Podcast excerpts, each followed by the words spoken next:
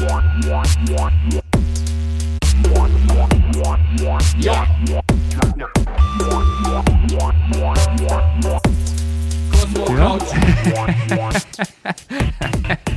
Ist das das, was mich filmt? ja, das ist das, was die filmt, ja. Auch Kamera genannt. Super. Wie läuft's? Ich li lieb's von der Seite. Ja. Wie es läuft? Ja, Gut. gut. Ich schau die auch, aber, gell?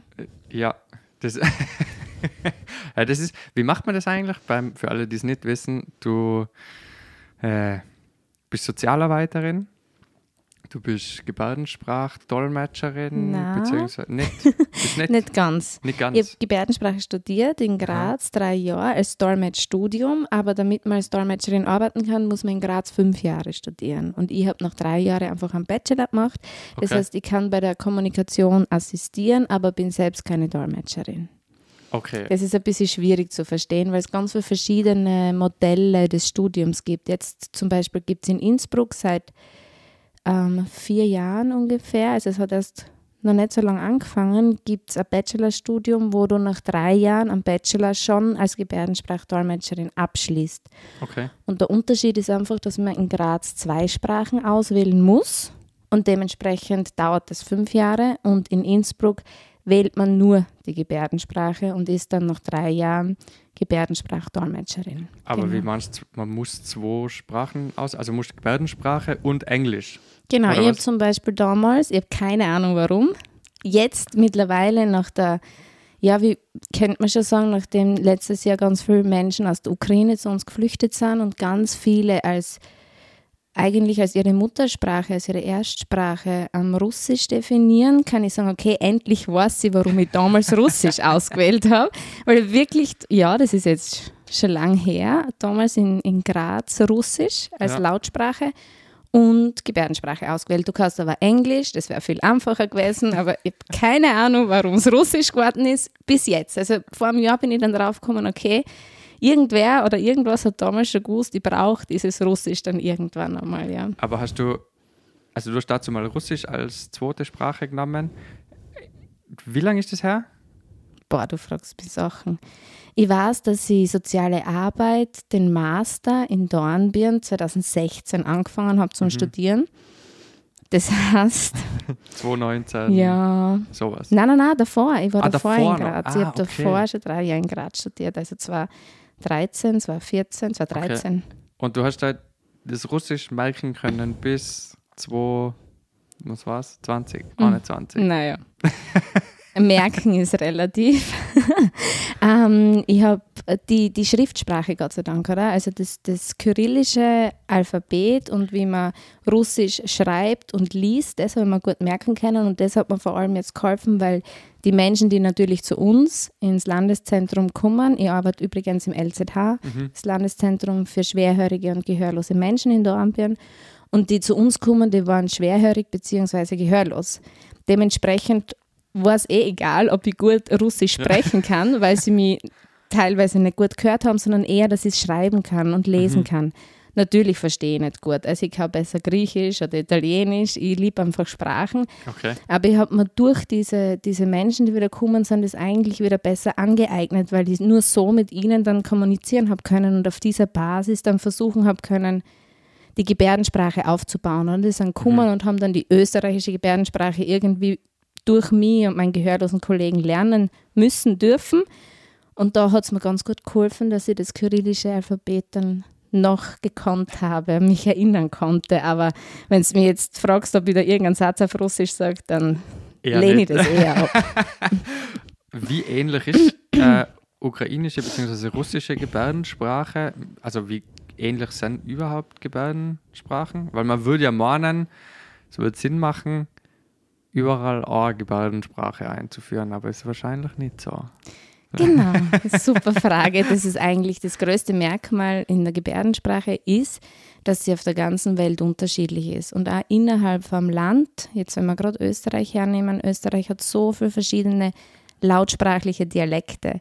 Da in Vorarlberg, also wenn ich meine Mama und mein Papa, man hört es vielleicht, ich bin Steirerin, wenn ich Mama und Papa nach Vorarlberg mitnehme, fragen sie mich bei 50 Prozent noch immer, was das Wort jetzt heißt. Und zwar schon nach acht Jahren, wo ich da, da lebe, ist es noch immer so. Und dasselbe ist in der Gebärdensprache, dass einfach auch innerhalb von Österreich ganz viele verschiedene Dialekte sind.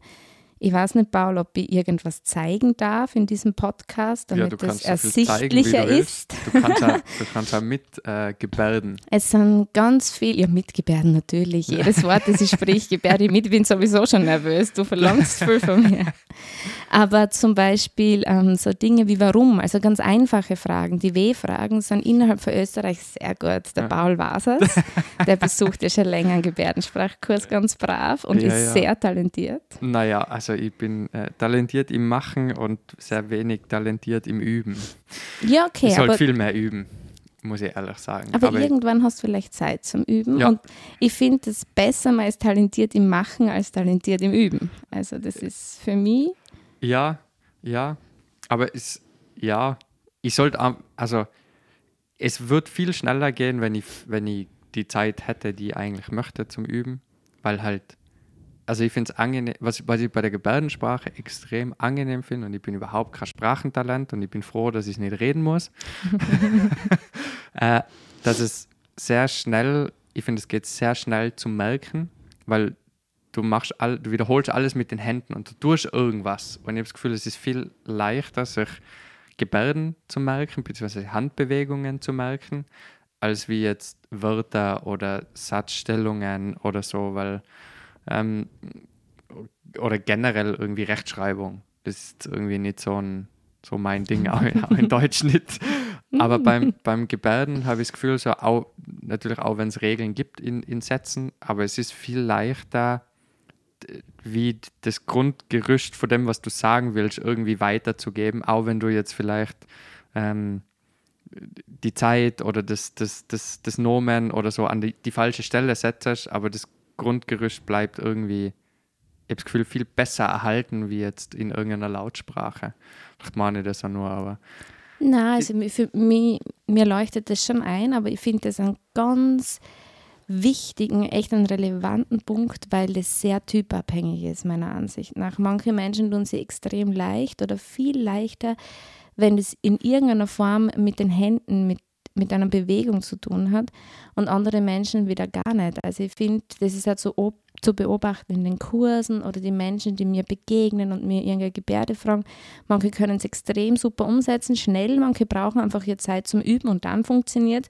Und bei manchen fehlt dann aber auch diese Lust und diese Motivation, mit den Händen Sprache zu formen. Also ich finde das wunderschön und wunderbar, aber es ist nicht für jeden gleich. Und bei dir ist in dem Fall äh, kein Sprachentalent, wie du selbst von dir behauptest, das weiß ich nicht, aber in dem Fall Gebärdensprache schon. Der Paul ist da wirklich, wirklich, wirklich talentiert, will ich nochmal noch betonen. Und Jawohl. wir, wir, aber wir kommen ständig vom Thema ab. Ich wollte dir eigentlich die verschiedensten mhm.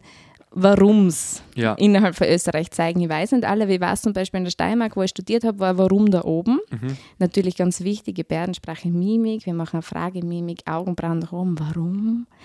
Aber es gibt da Warum. Das ist zum Beispiel im Vorarlberg, du hast es vorher ganz ja, da deutlich bohrt man halt, da, da ist schon wichtig, dass man reinbohrt. Ja. es gibt da noch Warum und Warum. Ich glaube, das ist eher Deutschland, wenn ich mich mhm. nicht ganz täusche. Also gerade in diesen ganz bedeutenden Fragen wie die W-Fragen unterscheidet sich die Gebärdensprache schon. Mhm. Aber ich würde jetzt nicht behaupten, also mein gehörloser Kollege sagt immer, und er ist der Experte, weil das ist seine Erstsprache, sagt ungefähr 80, 70, 80 Prozent sind in Österreich gleich, okay. Zeichen und 20 Prozent anders. Aber gerade diese wichtigsten Sachen, wie zum Beispiel die Wochentage, ja. meine Güte, Mond, Tag oder Montag im Vorarlberg. Da macht man zuerst einen Halbmond und dann den Tag. Und in der Steiermark war es einfach nur Montag. Viel einfacher, oder? Und der Grund dafür, das ist aber ein sehr sozialer Grund, warum diese Wochentage so anders sind innerhalb von Österreich, den finde ich total toll, den würde ich jetzt noch gerne erzählen, ja. auch wenn ich schon sehr viel plapper, es tut mir leid. Na, halt, hol so viel aus, wie du willst, das ist völlig egal. Diesen Grund finde ich nämlich grandios. Und zwar hat mir mein gehörloser Kollege, ich nenne ihn an dieser Stelle auch, das ist der Thomas. Falls er sich den Podcast irgendwie anschaut, dann muss zwar irgendjemand für ihn gebärden, aber sein Gebärdenname, da können ja. wir nachher auch noch dazu kommen, was Gebärdennamen sind, wäre der Thomas, der hat mir erzählt, dass gerade früher, wo eben Social Media noch nicht gegeben hat, wo die Kommunikation ganz schwierig war, gerade für gehörlose Menschen, stell dir mal vor, Früher hat es nur das Telefon gegeben und viel, viel früher so Schreibtelefon oder vielleicht dann das Fax, aber für gehörlose Menschen war das unmöglich, dass sie da in irgendeiner Form miteinander sprechen konnten auf Distanz. Und dann haben sie halt unter, unter der Woche haben sie gearbeitet in ihren jeweiligen Bundesländern und dann Freitag, Samstag, Sonntag, wo man dann schon Richtung Wochenende gegangen ist, haben sie sich halt irgendwo getroffen innerhalb von Österreich, Okay. damit sie miteinander plaudern und sich austauschen konnten. Dementsprechend ist Freitag, Samstag, Sonntag eigentlich in ganz Österreich gleich Ah, als? Gebärde. Und den Grund finde ich grandios, oder? Das ist einfach ein toller Grund. Und Aber das ist, das ist krass, dass du über das, solche Dinge, über sowas denkt man eigentlich nie nach, dass man, Stimmt. wenn du nicht miteinander reden kannst, auch zu der Zeit, wo es Telefone gegeben hat, dass du, wenn du nicht sch- n- kein laut von dir geben kannst, dass du eigentlich niemanden hast, mit dem du reden kannst. Also außer in deiner Im nahen Umfeld, oder? Umfeld, oder? ja, Aber ist jetzt. Und dann sind die einfach. Aber jetzt blöde Frage, woher haben die gewusst, wo sie sich treffen? Also haben sie dann vorher Briefe geschrieben, wir treffen uns nächsten Monat in Innsbruck alle. Also oder? ich glaube schon, dass viel über Briefe gelaufen ist, aber tatsächlich bin ich selbst nicht gehörlos. Ich will mich gar nicht ähm, da jetzt als Expertin darstellen. Da müsste man tatsächlich an Thomas fragen oder einen gehörlosen Menschen. Das wäre zum Beispiel was nächstes für deinen Podcast. Da brauchst du gar kein drittes Telefon, äh, drittes Mikrofon, Entschuldigung. Ja. Also da würde einfach wer sitzen, den Ja. man dann fragen. Überlegt er das, Paul? Ja, das wäre voll cool. Äh, ich bin, über das habe ich eh schon nachgedacht. Ich war nur noch nicht. Ähm, ich bin nur noch am Austüfteln, Wie? es, Ja, verstehe. Ähm, Ich- es logistisch mache, beziehungsweise wie man, wie das so hinbringt, dass es ähm, für, wie soll ich sagen, für alle Seiten vernünftig ist und auch Sinn ergibt, dass es Klar, also wie, dass es für, für alle was bringt. We- Weißt du, wie ich meine? ich weiß genau, was du meinst. Ich glaube, der Paul, oder du, du, wie soll ich sagen, spielst ein bisschen drauf an, wie man es gut sehen kann, dass es für einen gehörlosen Menschen, aber auch für die Community, die dann zuschaut, an, an Voll. Sinn ergibt. Wie kann man es richtig übersetzen? Da braucht es eine Dolmetscherin dazu, etc. Verstehe ich die vollkommen. Alles, was ich weiß und vom Thomas gelernt habe, von meinen gehörlosen Kollegen, gebe ich dir gern Ja. da jetzt weiter, aber das kann ich da tatsächlich nicht sagen, wie sie diese Tre Treffen früher organisiert haben. Ich schätze mal schriftlich zuerst mit Briefen und so weiter. ja In der Community das irgendwie weitergegeben. Das ist ja ganz eine kleine Community nach wie vor in Österreich. Jetzt gewachsen zu den aufgrund der, der ganz vielen ukrainischen Menschen, die da gekommen sind, sind in, in Österreich verhältnismäßig in Vorarlberg die meisten gelandet, Warum? statistisch. Sehr gute Frage. Weil es einfach am schönsten ist da. Ich weiß es nicht. Ich, ich habe wirklich keine Ahnung. Das hat uns damals sehr gewundert. Das hat auch die Landesregierung gewundert, als wir dann gesagt haben, wie wäre es, wir bräuchten bitte mehr Fördermittel, mehr Menschen, die uns da zur Seite stehen als Sozialarbeitende, weil wir sind einfach maßlos überfordert mit ungefähr ja, 50, vielleicht nicht ganz 50, neuen gehörlosen Menschen, die gekommen sind. Und das ist der Betreuungsschlüssel, den wir sonst haben als Sozialarbeitende, sind ungefähr 50 Menschen. Das heißt, jetzt hätte theoretisch nochmal zusätzliche Person gebraucht, die das abdecken kann. Und wir haben ein bisschen Fördermittel gekriegt, natürlich, Gott sei Dank, aber es ist noch immer meiner Meinung nach, ähm, es ist, man, man, kann sagen, es besteht noch oder bestünde Verbesserungsbedarf. aber wie es halt überall im sozialen Umfeld ist und da war jeder überfordert, jeder gefordert. Und ich habe da ein großes Verständnis dafür. Und ich glaube, dass wir einfach, wo wir können, einfach aufklären müssen, was das an Mehraufwand bedeutet und wie wertvoll das Kommunikation und Verständnis ist, dass dann Selbstständigkeit erreicht werden kann. Und das ist halt bei den ukrainischen Menschen an. Wir versuchen seit über einem Jahr, ihnen die deutsche Schriftsprache beizubringen und ihnen österreichische Gebärdensprache beizubringen, damit sie dann selbstständig sein können. Und dann braucht es wieder weniger soziale Arbeit. Also das finde ich immer so, das ist was, was oft nicht so gesehen wird. Man muss vielleicht zuerst mehr investieren, damit dann diese Selbstständigkeit erreicht werden kann. Und da sind wir halt so gut wir können als Team dran. Und da kommen wir jetzt wieder zurück, lieber Paul, dass uns vergessen hast, wie sehr sich die Gebärdensprache, die ukrainische, Ja. Öster, das war deine Grundfrage, oder? Genau. glaub, ich glaube, wir reden seit Viertelstunde irgendwas anderes. Äh, ich finde, sie unterscheidet sich sehr. Alleine Okay. schon, dass ich immer sage, juhu, ich predige in meinen Kursen immer mit meinem gehörlosen Kollegen, es gibt ein Fingeralphabet und das ist das internationale Fingeralphabet und das ist überall gleich auf der Welt. Und das predige ich jetzt schon seit acht Jahren. Und dann kommen die Menschen aus der Ukraine, die gehörlosen Menschen, kommen mit ganz einem anderen Fingeralphabet daher. Und ich denke mir nur, oh mein Gott, was habe ich bis jetzt allen gelehrt? Aber selbst mein gehörloser Kollege war erstaunt. Also da sieht man mal, wie wenig Wissen auch vorhanden ist. Ähm, Innerhalb von der Community. Ja, innerhalb von der Community. Einfach, weil es keine Forschung dazu gibt, weil das, das, das Thema, dieses Gebiet so klein ist. Es ist klein und alles, was klein ist und wenige Menschen betrifft, wird halt nicht so groß beachtet.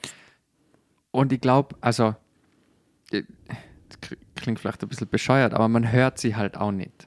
Also, das ist wie ein, also, Unsichtbar. es ist wie unsichtbar, oder? Also, Absolut. n- natürlich siehst du im, teilweise in Produktionen im ORF oder in den Nachrichten oder so, siehst du, dass, dass Gebärdensprache mit dabei ist oder irgendwie bei Pressekonferenzen etc. Aber das ist leider eine Community, die sehr wenig, die sich sehr wenig Gehör schaffen kann von, von sich aus. Also es braucht immer jemanden, der, und das ist eigentlich total doof, wenn du immer jemanden brauchst, der für dich spricht, um an die breite Gesellschaft zu kommen. Oder? Weil in ganz vielen anderen Gruppen, egal, völlig wurscht, was du jetzt machst, ob das politisch ist oder nicht, wenn du selber laut schreien kannst und selber viel Lärm machen kannst und äh, Welle machen kannst, dann ist das immer gut oder schlecht für deinen Zweck, je nachdem. Und das ist etwas, wo äh, mir zum Beispiel aufgefallen ist, wo du das erste Mal den Kurs in der FH gegeben hast. Das ist wie eine Community, die völlig, obwohl ich soziale Arbeit studiere und jetzt nicht irgendwie ganz weit weg bin von dem Thema oder so, aber es ist wie, sogar bei uns war das wie unsichtbar. Also wir haben nicht drüber nachgedacht, dass es da ja noch eine, noch eine Klienten oder Menschen gibt, die, die einfach Unterstützung bräuchten in irgendwas, oder? So, meistens sind es eh nur alltägliche Dinge, aber Größtenteils, ja. es ist so, sogar für uns war das nicht präsent. So. Stimmt, obwohl soziale Arbeit, oder? Obwohl wir eigentlich die sein sollten, die darauf aufmerksam machen. Und sogar für uns war das, und ich glaube auch für die meisten anderen, einfach weil man, wir sind einfach daran gewöhnt, Sachen zu hören. Auch wenn das, also, ist doof und es ist sicher schwierig zum, zum, nicht was dagegen tun, aber das so aufzugleisen, dass es auch bei Leuten ankommt, die mit der Zielgruppe überhaupt nichts zu tun haben. Weil sobald du mal drinnen bist, das ist mega, also es ist super, ähm, wie soll ich sagen, herzlich und freundlich und entspannt und es macht Spaß und es ist, auch wenn man nur ganz wenig Gebärdensprache versteht oder selber kann, also das Gefühl habe ich jetzt ich gehabt, man wird sofort aufgenommen. Also sobald jemand gegenüber merkt, hey, der hat Bock zum mit mir Gebärden, auch wenn er nicht einmal einen Satz herbringt, aber es ist wie, es ist nicht, du wirst nicht abgelehnt oder komisch angeschaut, sondern es ist immer so, ja, voll cool, ja, du, äh, ich- du willst es probieren, und super und, und ja, was kannst du halt so, ich weiß auch nicht, es wird sofort interagiert, immer mit einem Lachen im Gesicht, immer, ist immer schön und es macht Spaß. Und ich finde, man müsste halt, wir müsste es irgendwie hinkriegen, die Leute viel, dass die Leute wie in diese Co- Community wie reinkommen. Ich bin da voll bei dir und ich finde deine Beobachtungen total schön, weil das ist ja das, was ich beobachte. Gerade in den letzten vier Jahren, drei, vier Jahren, würde ich sagen, dass wir bei uns am EZH ganz viele Praktikanten und Praktikantinnen gerade aus der sozialen Arbeit, aus der Fachhochschule haben und die Fachhochschule sich da extrem jetzt wirklich Mühe gibt, dass da vorab schon Sensibilität entsteht für Schwerhörige, für gehörlose Menschen und das Miteinander einfach.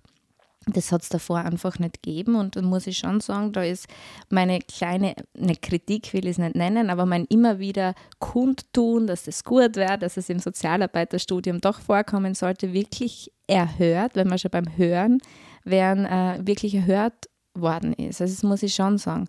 Und das Ding ist, was du mir gerade präsentierst oder was du mir gerade erzählt hast, dass das meine Praktikanten und Praktikantinnen halt auch erleben. Es geht überhaupt nicht um Perfektion, sondern es geht um dieses Zugehen auf die Menschen, die das null, die sind das nicht gewohnt. Die, also meiner Meinung nach sind sie auch so unsichtbar, weil sie teilweise sich selbst unsichtbar machen aufgrund der History. Sie, sie resignieren in irgendeiner Form. Da ist nie Beachtung vorhanden gewesen früher. Die Gebärdensprache war jahrelang verboten. Was macht es mit einer Person, wenn du weißt, oh, meine Muttersprache, meine Erstsprache wird verboten, oder? Warum? Was? Die Gebärdensprache war verboten Jahrelang, in Österreich. Ja, vor allem im deutschsprachigen Raum. Da hat es 1880 in Mailand das, mhm. den sogenannten Mailänder Kongress gegeben.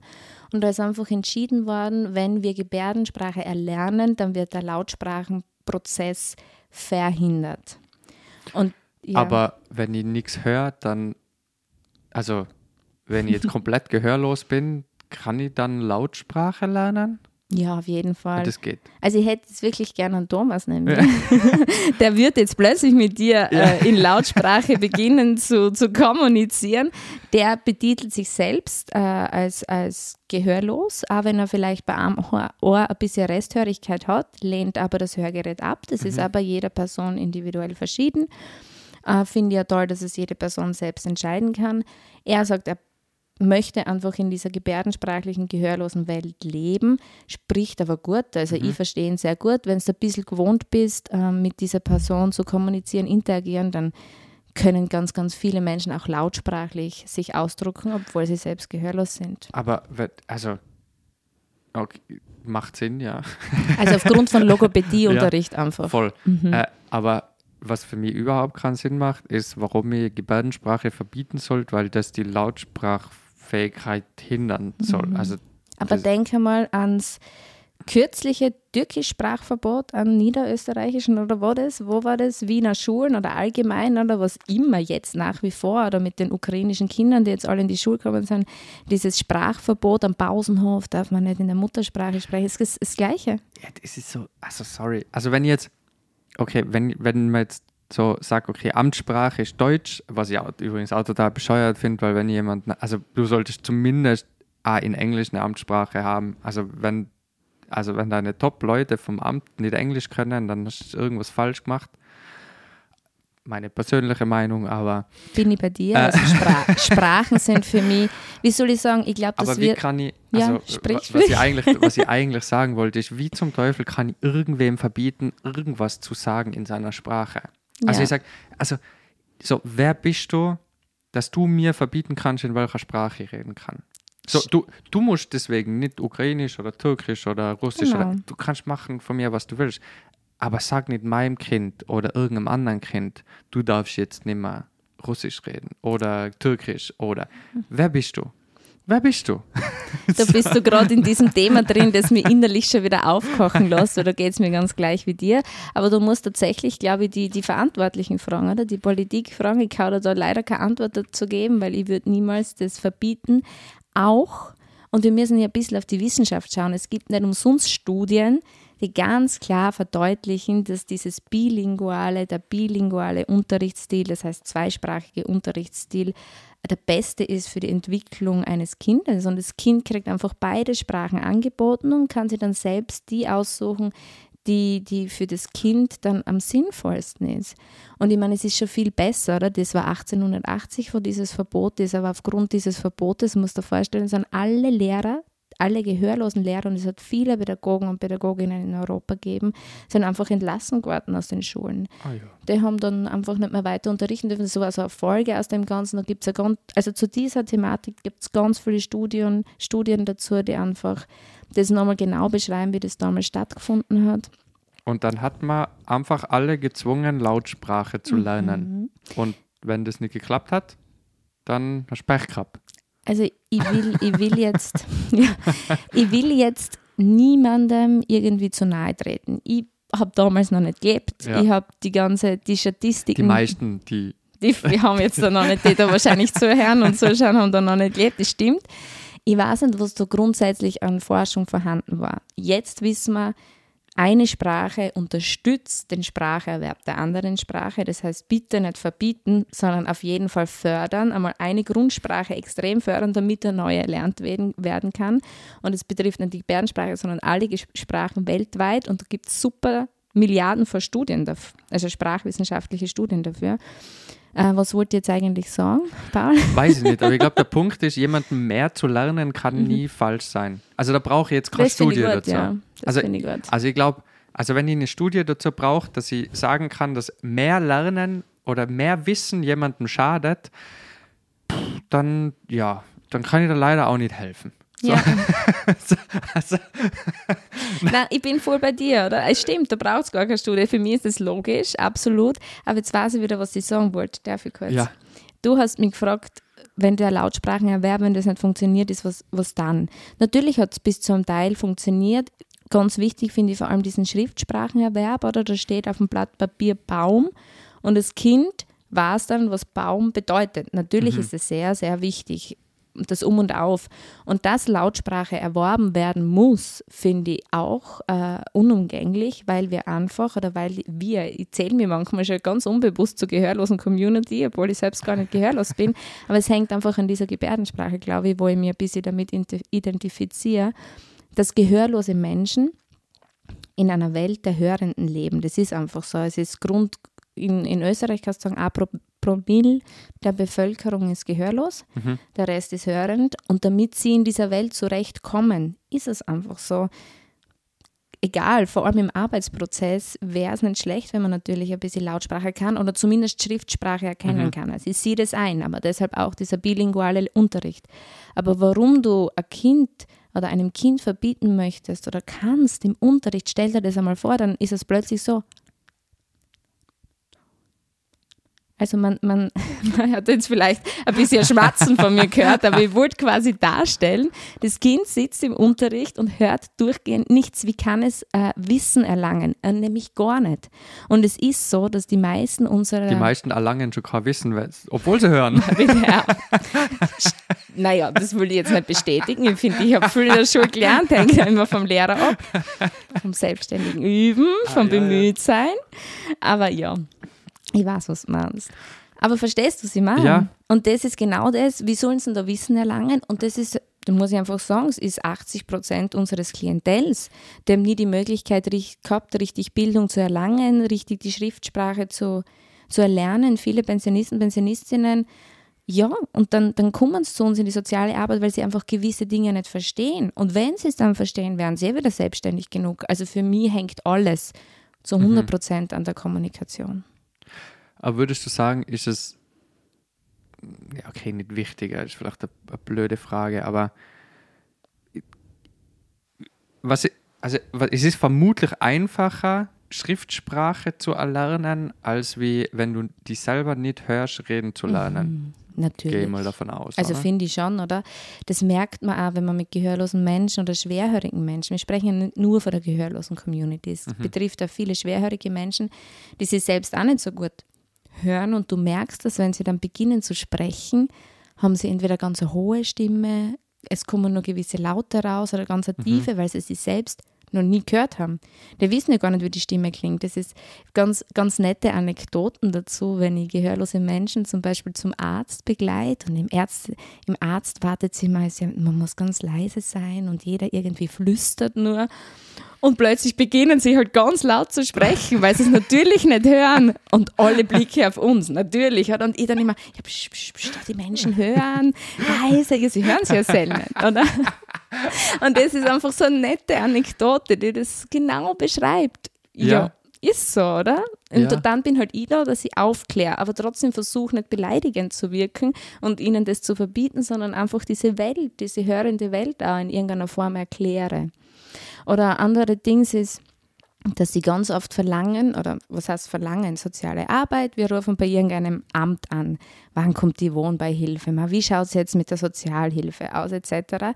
Und die, dann sitzen sie neben uns und wir rufen an und sie glauben, das geht sofort. Und wir, wir wissen natürlich, da kommt einmal lang Musik. Musik, Musik, Musik, dann wirst weiter verbunden. Der ist nicht zuständig, die ist nicht zuständig. Und die, die sitzen vor uns und werden schon ganz aggressiv, weil das kennen sie natürlich nicht. Und da braucht es uns zum Aufklären. In unserer hörenden Welt schaut es so aus. Da gibt es Musik. Okay, du kennst Musik nicht, aber in irgendeiner Form muss ich das erklären, dass es halt nicht so einfach ist. Auch erklären, warum wir nicht immer sofort die Lösung präsentieren können, weil ich finde, das ist schon Klientel, das sehr fordernd ist, aber Okay. das hängt an dem, dass sie nicht wissen, dass zum Beispiel solche Telefonate ewig brauchen, dass man nicht einfach eine Nummer wählt und die Antwort ist sofort da. Das sind so mini Kleinigkeiten, an die denkt keiner, Aber die machen unsere soziale Arbeit, finde ich auch so spannend. Ja. aber in Österreich, also egal bei welchem Amt oder egal wo du anrufst, ich habe das Gefühl, es dauert. Also, Findest also, du das in Österreich krasser als sonst so? Also, ja, also mhm. ich, also ich kann jetzt nur den Unterschied von den Ämtern in, in der Schweiz und in Österreich vergleichen.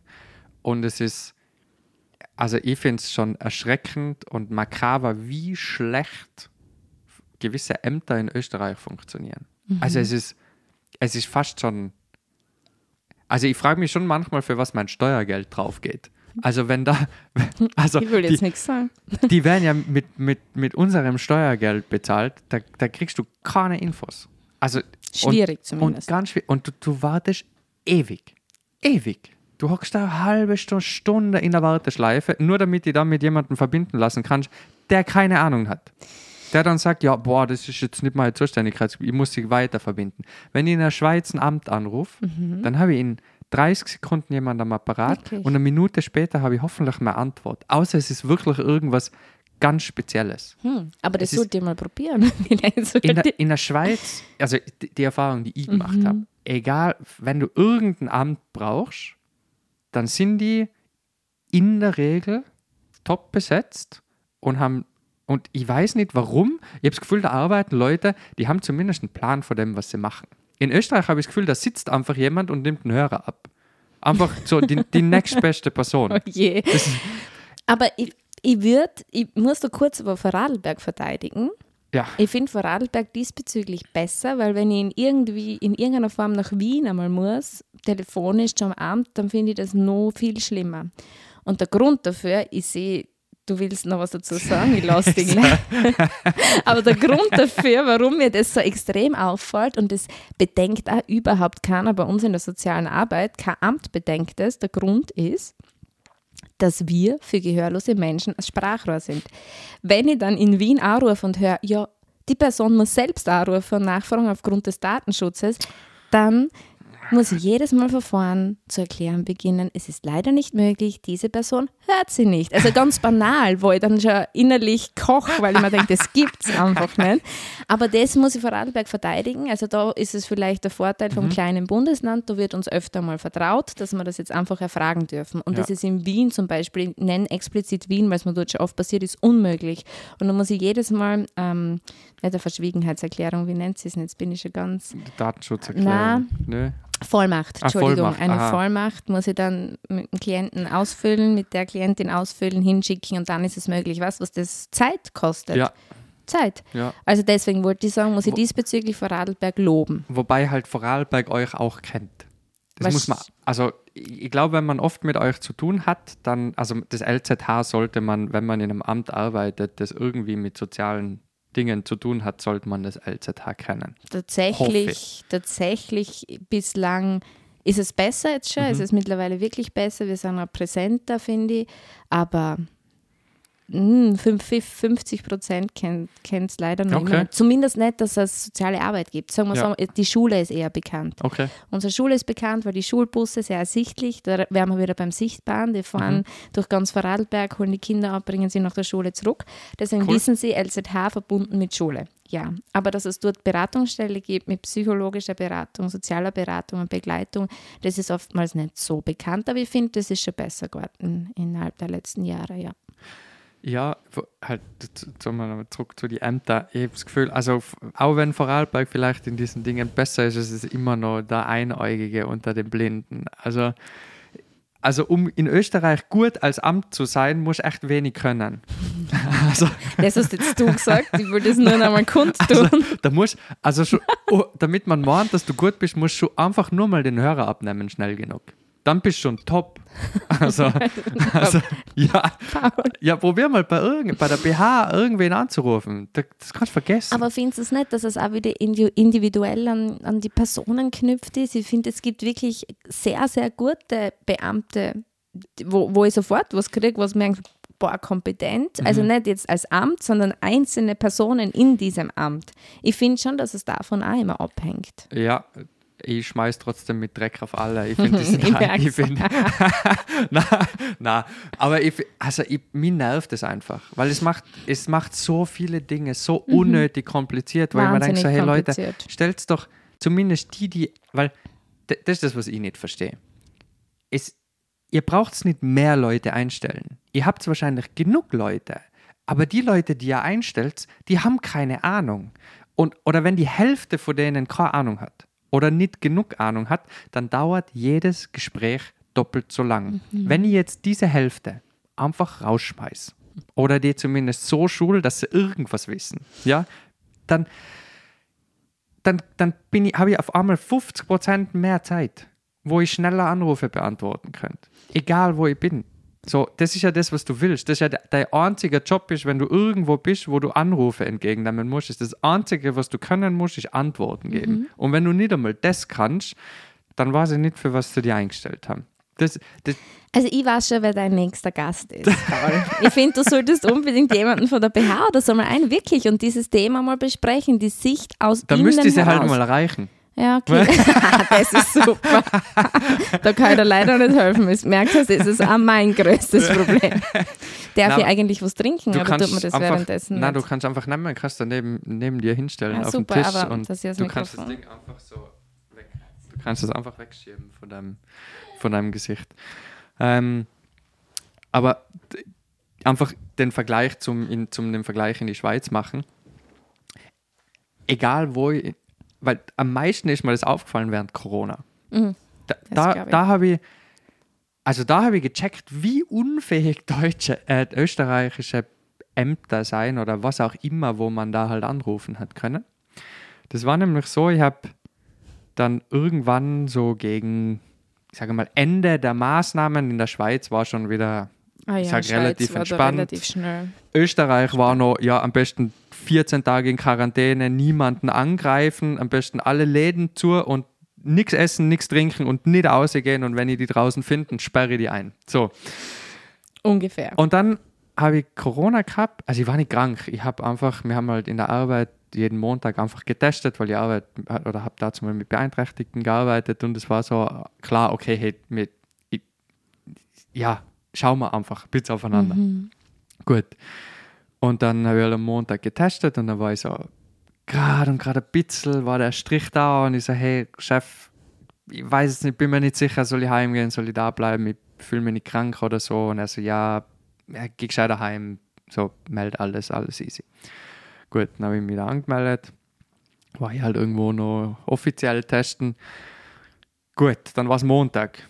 Dann habe ich am Montag habe ich dann noch in der Schweiz angerufen beim Amt und habe gesagt, hey, Leute, ich bin seit Freitag habe ich Kopfweh, heute ist Montag, ich bin positiv auf Corona getestet, ich habe aber keine Symptome mehr. Wann darf ich wieder arbeiten gehen?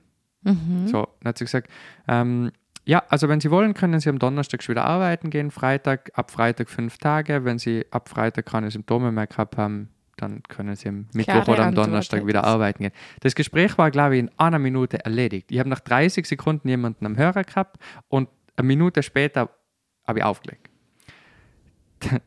Dann habe ich probiert, bei dieser depperten Corona-Hotline Uh, anzurufen. 1450 oder was war das? Ich weiß es nicht.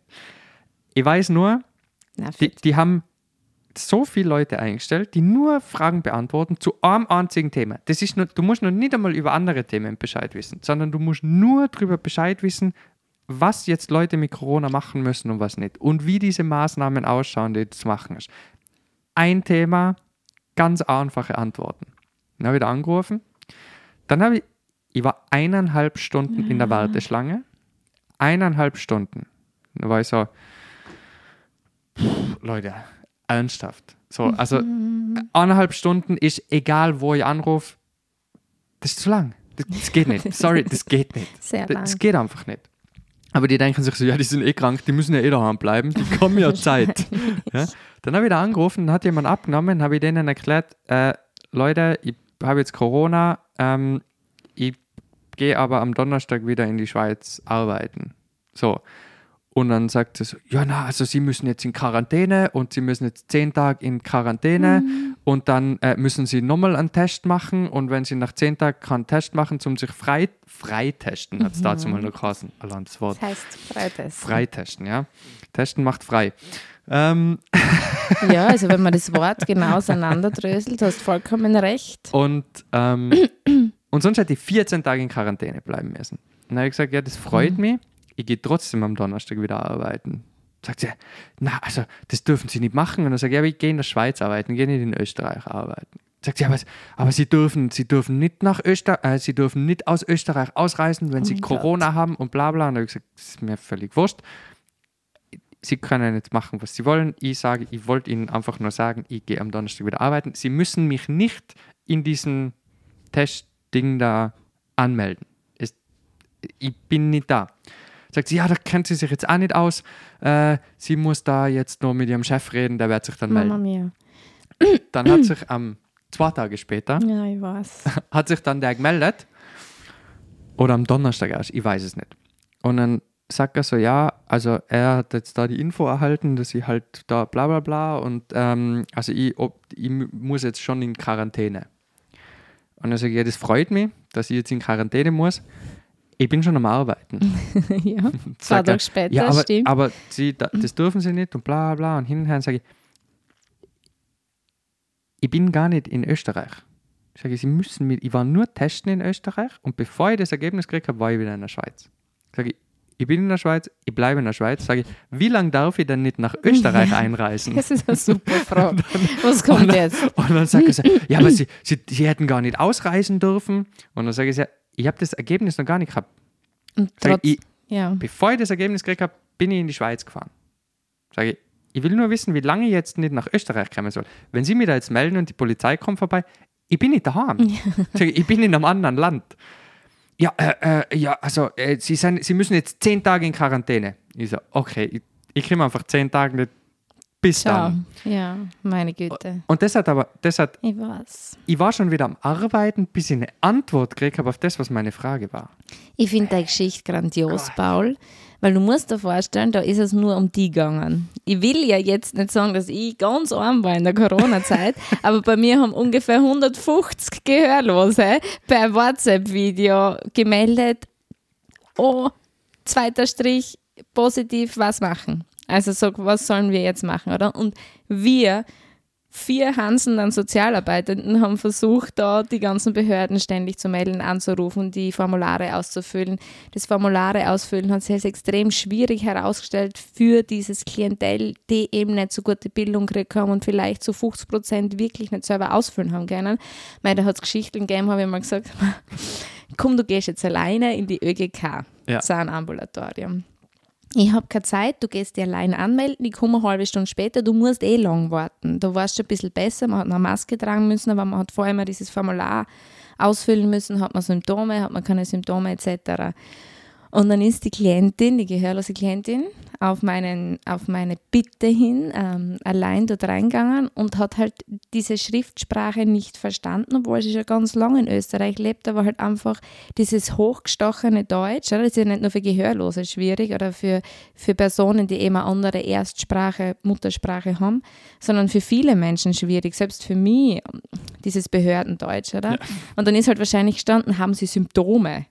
Und das hat sie natürlich nicht verstanden. Kreuzelt ja an, ruft mich panisch, oh, sie muss jetzt in Quarantäne, sie sind gleich alle dahergelaufen, sie hat Corona, sie hat Corona. Und lauter solche Geschichten, verstehst Und deswegen sage ich, es basiert alles auf Kommunikation. Es ist um und auf, es uns passieren so viele Missverständnisse, meine Güte. Also Corona-Zeit war für uns also wirklich als, wow. Aber da hat die Gebärdensprache, finde ich, wieder sehr gut geholfen und du hast es vorher erwähnt. Am besten, man geht nicht raus, du darfst die Kann nähern, alles muss verschlossen sein. Ja. Aber du hast immer durchs Fenster ganz gut gebärden können mit den Leuten. Du, wir, also ich bin, ich bin echt Pflegeheime besuchen gegangen, obwohl ich nicht reingegangen bin, weil die gehörlose Person halt innen gestanden ist und ich außen, wie man so eine halbe Stunde unterhalten können, wo andere einfach, was nicht möglich war mit der Lautsprache, oder? Ich meine, man kann telefonieren, aber viele ältere Menschen hören nicht mehr so gut und wenn sie Gebärde nicht kennen. Also ich finde, da war das schon auch ein Vorteil, die Gebärdensprache durch, durch Fenster hindurch Stimmt. zu gebärden, sich zu unterhalten, ja. Ja. Gibt es viele so cool. Anekdoten Ja. dazu. Und zu deinem Dings, was du vorher gesagt hast, dass gerade zu Corona, oder wo du dir denkst, da ist ein Thema. Du rufst bei dieser Hotline an, dann werden diese Personen ja wohl Bescheid wissen. Ich glaube, Österreich war da so äh, überfordert oder hat da scheinbar viel zu wenige Mitarbeitende gehabt, weil ich habe einmal angerufen für einen gehörlosen Klienten und dann sagt er am anderen Ende, hey, Lena, bist das du vom LZH? Sag ich, ja, kenne ich dich. Und dann hat er gesagt, ja, überleg einmal, überleg einmal. Und denk mal, wer bist denn du bei der Corona-Hotline? Keine Ahnung, wer du bist. Und dann war es der Busfahrer von der Busfahrer von der Reise. Wir machen jährlich eine Reise mit unseren gehörlosen Menschen. Ähm, also zu Corona-Zeiten nicht, aber heuer hat es wieder die erste Reise gegeben, so drei bis vier Tagesreise ähm, mit einem Reisebüro zusammen. Und von diesem Reisebüro war das der Busfahrer. Und er hat gesagt, sie haben so wenig Arbeit, beziehungsweise keine mehr. Und damit sie die Mitarbeitenden nicht entlassen haben müssen, haben sind die jetzt zur Corona-Hotline übergegangen. Und das finde ich natürlich vom Unternehmen wieder was, eine Lösung, oder? Also diese Erklärung für das, dass vielleicht oft nicht wissen, wie es Auskunft gehen soll. Er hat gewusst, was er mal sagt, aber nur zu dir nochmal vielleicht. Ja, ich meine, ja. Das ist mir gerade dazu eingefallen.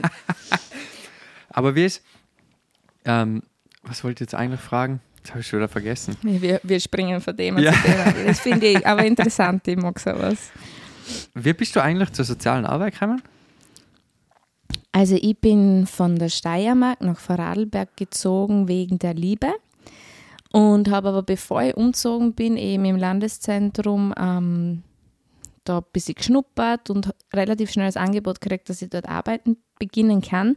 In der Beratungsstelle in der sozialen Arbeit. Habe aber keine mhm. Ausbildung gehabt. Was hast du gehabt? Matura? Nein, nein, nein. Ich habe transkulturelle Kommunikation, Gebärdensprache Russisch studiert. Ah, das hast du das habe ich Aha, gehabt. Okay, okay, okay. Aber das hat keinen sozialarbeiterischen Hintergrund ja, in der ja, Form ja. gehabt. Das hat zwar das Studium nennt sich transkulturelle Kommunikation, einfach ein Studium, damit du die Sprache erlernst und später Übersetzer oder Dolmetscherin wirst.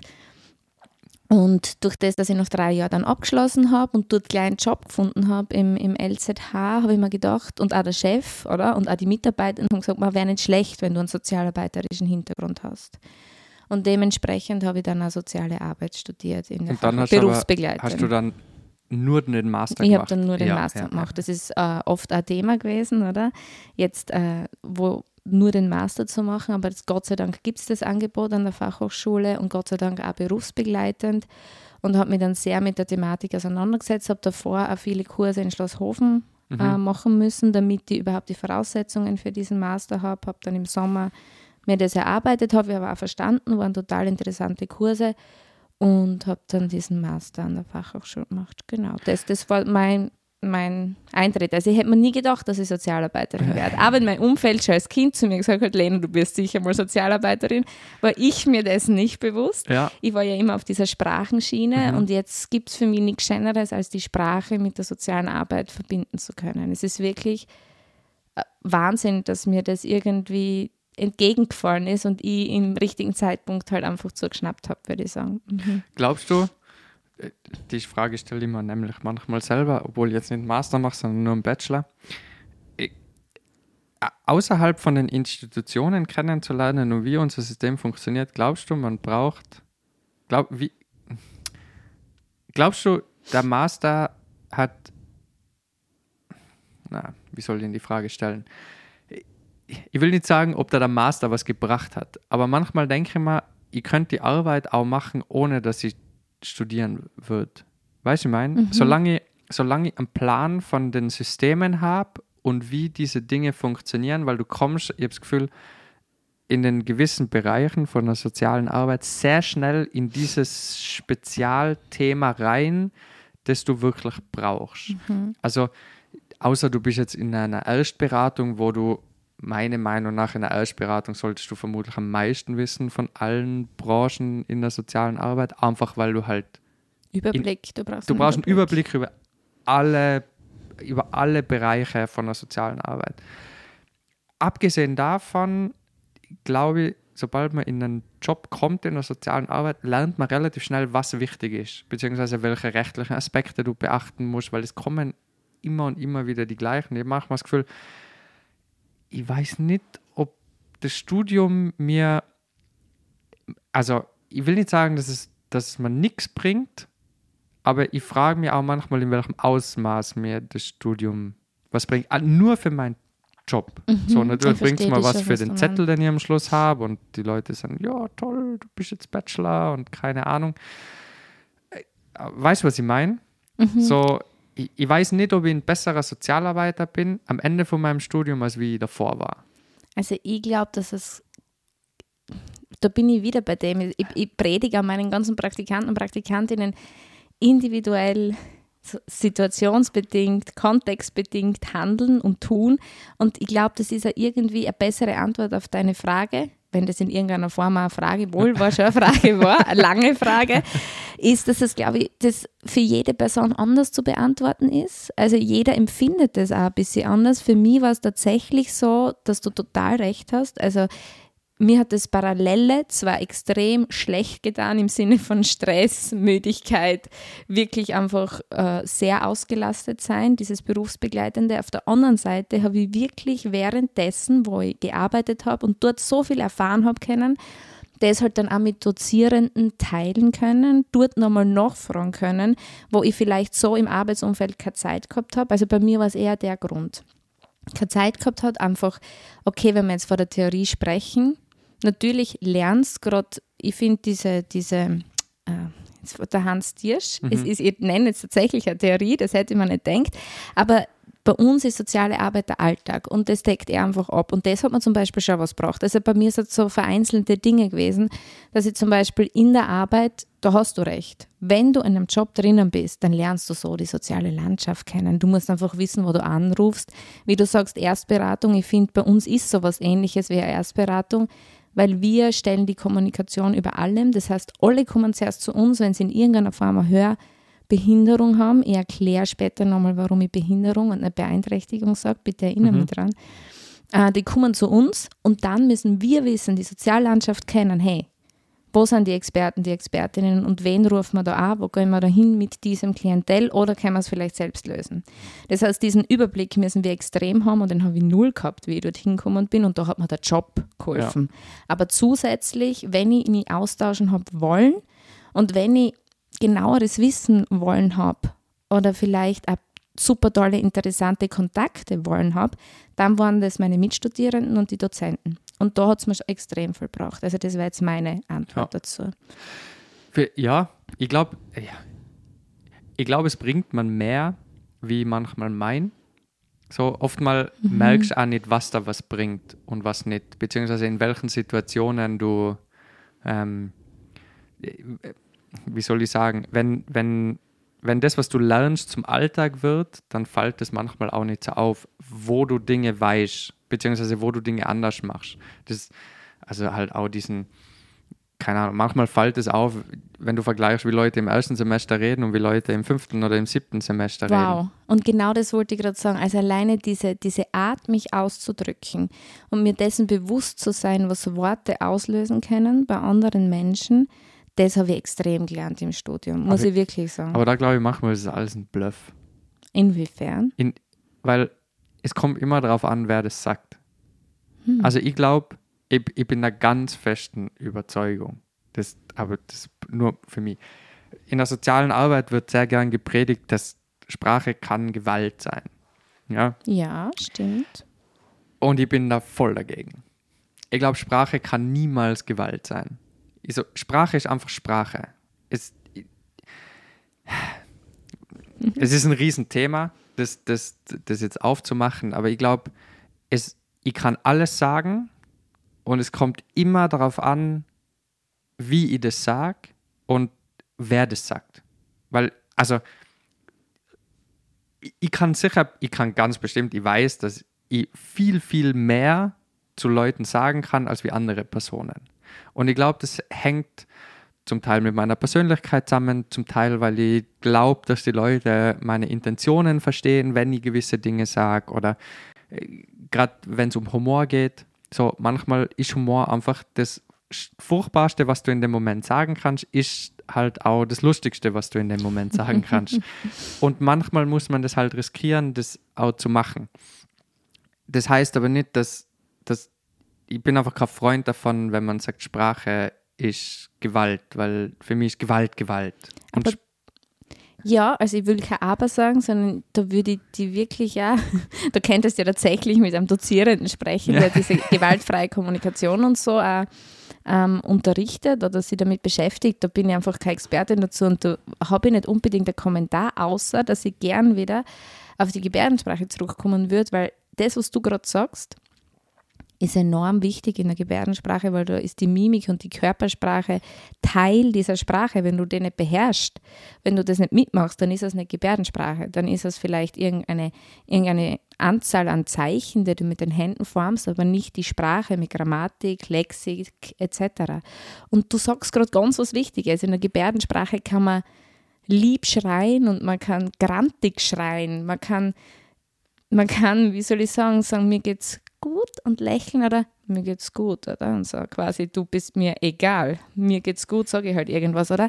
Da kommt diese Mimik ganz zum Ausdruck. Und wenn man jetzt gerade von gewaltfreier Kommunikation oder Ge Sprache ist Gewalt reden, ja, die Gehörlosen sagen das ist schon, wenn sie, wenn sie in Richtung Böse und Gewalt unterwegs sind. Das siehst du mit einer Mimik, oder? Und das finde ich das Faszinierende an dieser Sprache. Das ist das, was mir jetzt dazu eingefallen Ja, ist. einfach dieses, dieses, wa- was ich einfach nicht, wo ich totaler Verfech- Verfechter bin, ist, dass ich will einfach, ich will, dass alle Leute alles sagen können, was sie wollen. Auch wenn das furchtbar ist, was sie sagen, ich, ich will, dass die Leute ultimative Meinungs- und Redefreiheit haben. Aber das bist du. Ja, Das bin ich. Und die meisten, ganz viele Leute sind da dagegen, weil man muss Sprache kontrollieren, weil man darf ja nicht irgendwo was Böses sagen. Aber ich habe immer das Gefühl, umso mehr Leuten du Dinge verbietest, umso mehr nimmst du den Leuten die Fähigkeit bzw. das Bedürfnis, das auch zu debattieren, diese furchtbaren Dinge. Also ich will ja, wenn du etwas sagst, wo ich dagegen bin, dann will ich nicht, dass du das nicht sagen darfst, sondern dann will ich, dass du das sagst und ich will darauf antworten dürfen.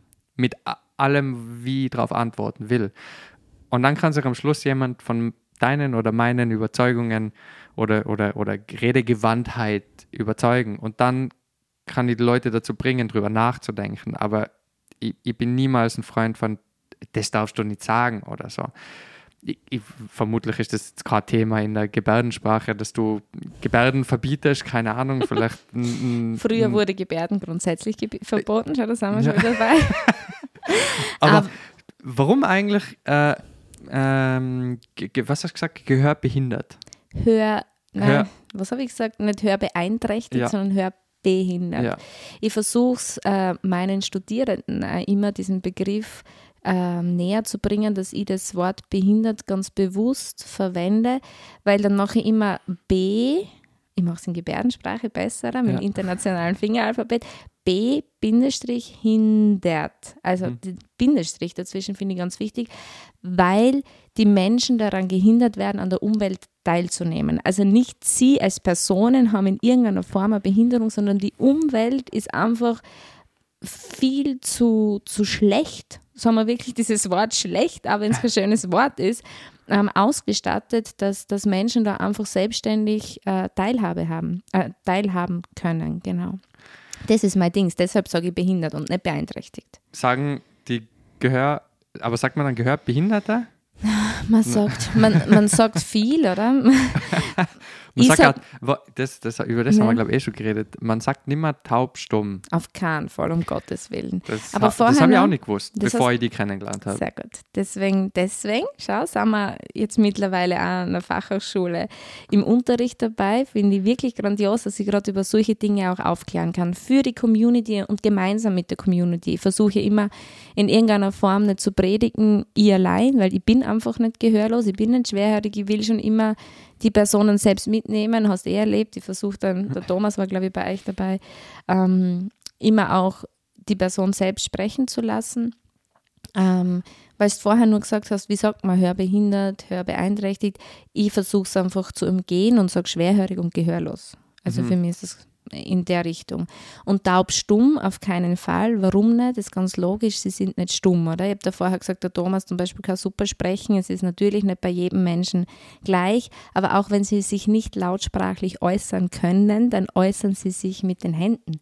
Sie haben eine Sprache, sie sprechen mit den Händen. Wie kann man da stumm sagen? Also das ist für sie die größte Beleidigung, wirklich.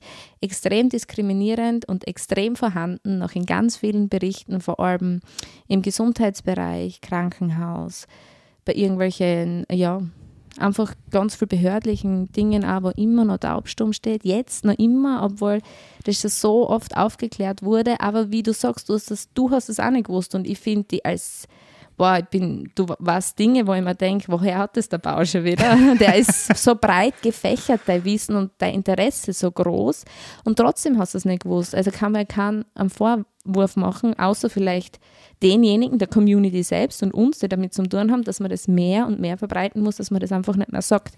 Weil da ist der erste Beziehungsabbruch. Wenn du zum Gehörlosen sagst, schau taubstumm, vorbei, da kann kein Vertrauen mehr entstehen. Das ist für sie die größte Beleidigung. Sie sind nicht stumm, sie drücken, drücken sich ja aus. Nur über einen anderen Kanal, oder? Aber das ist halt auch, man, also ich habe das Wort taubstumm kommt da in meinem Sprachgebrauch nur ganz selten vor, weil man ja mit, also man hat mit der Community auch, also es kommt in ganz wenig Kontext, äh, habe ich jetzt davor über, über äh, über taub, über, über das Wort oder habe das Wort überhaupt benutzt, oder? Also, mhm. aber man kennt es halt. Man jeder kennt's, jeder ja. kennt es, oder?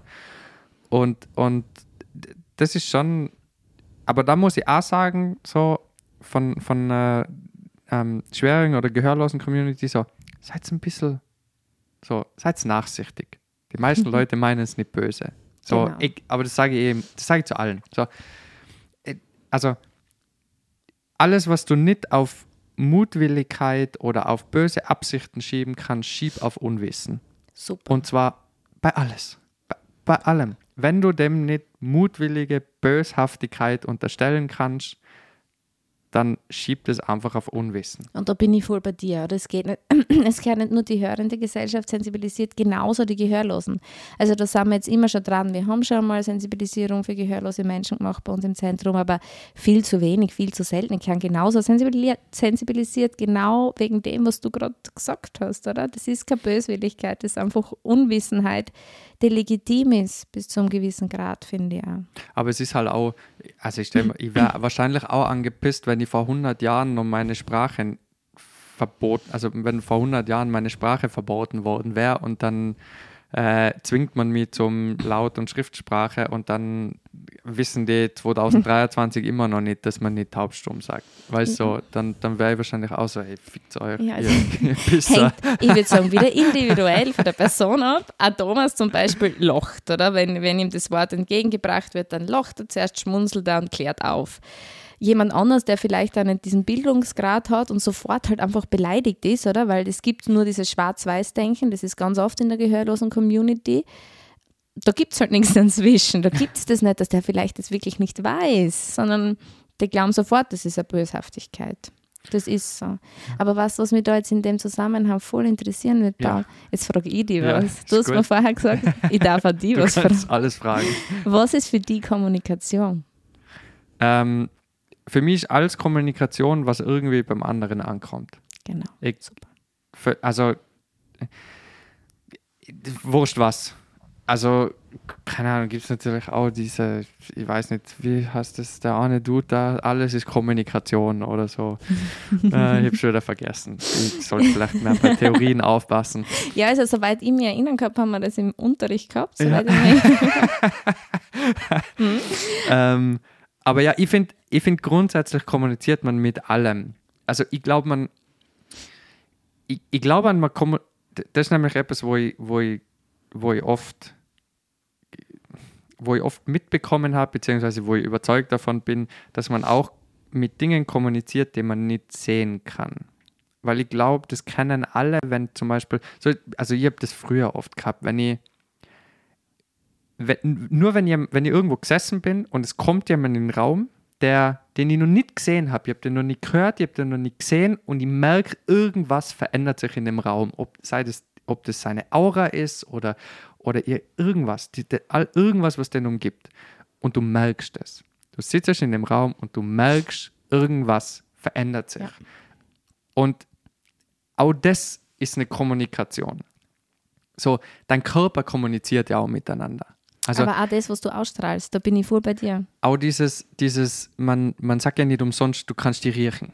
So mit anderen Leuten. Das, das kommt nicht von irgendwoher, sondern, sondern dein Körper sendet, wenn er neue Leute trifft, beziehungsweise generell, wenn er mit Leuten gegenüber ist, Pheromone aus. So, Männer, männlich und weiblich und untereinander ist völlig wurscht. Und wenn die kompatibel sein mit deinen eigenen Pheromonen, dann das ist das allererste, bevor du jemanden siehst, bevor du ihn, bevor du ihn anschaust, tauschest du, deine Nase nimmt diese Pheromone auf in der Luft, die die andere Person äh, abgibt. Und wenn die kompatibel sein mit deinen, dann ist die Person grundsätzlich nett für die im ersten Moment. Das, es passt, oder? Es ist irgendwas, das ist so, okay, das ist keine Gefahr. Das kommt natürlich vermutlich aus der Evolution zum Schauen, okay, bist du eine passende Partnerin für mich oder nicht?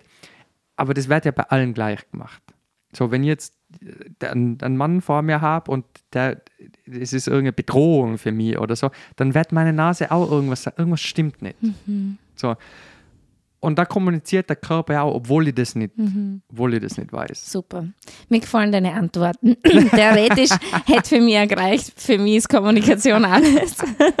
Dass ich einfach nochmal betonen kann, wie kann man stumm sein, wenn man sogar mit einzelnen Blicken, äh, keine Ahnung, Ausstrahlungen, Gerüchen kommunizieren kann. Also es ist mein, mein Begriff äh, von Kommunikation und ich glaube nicht nur meiner, sondern gibt es viele Statistiken auch dazu und Forschungen dazu. Aber das ist ja nicht so wichtig, sondern einfach das, was ich erlebe in meiner Arbeitspraxis, aber auch in meinem privaten Umfeld, Kommunikation ist überall und immer. Also bitte nicht taubstumm, sie sind in keiner Hinsicht stumm. Ja, das ist vielleicht nochmal ganz wichtig.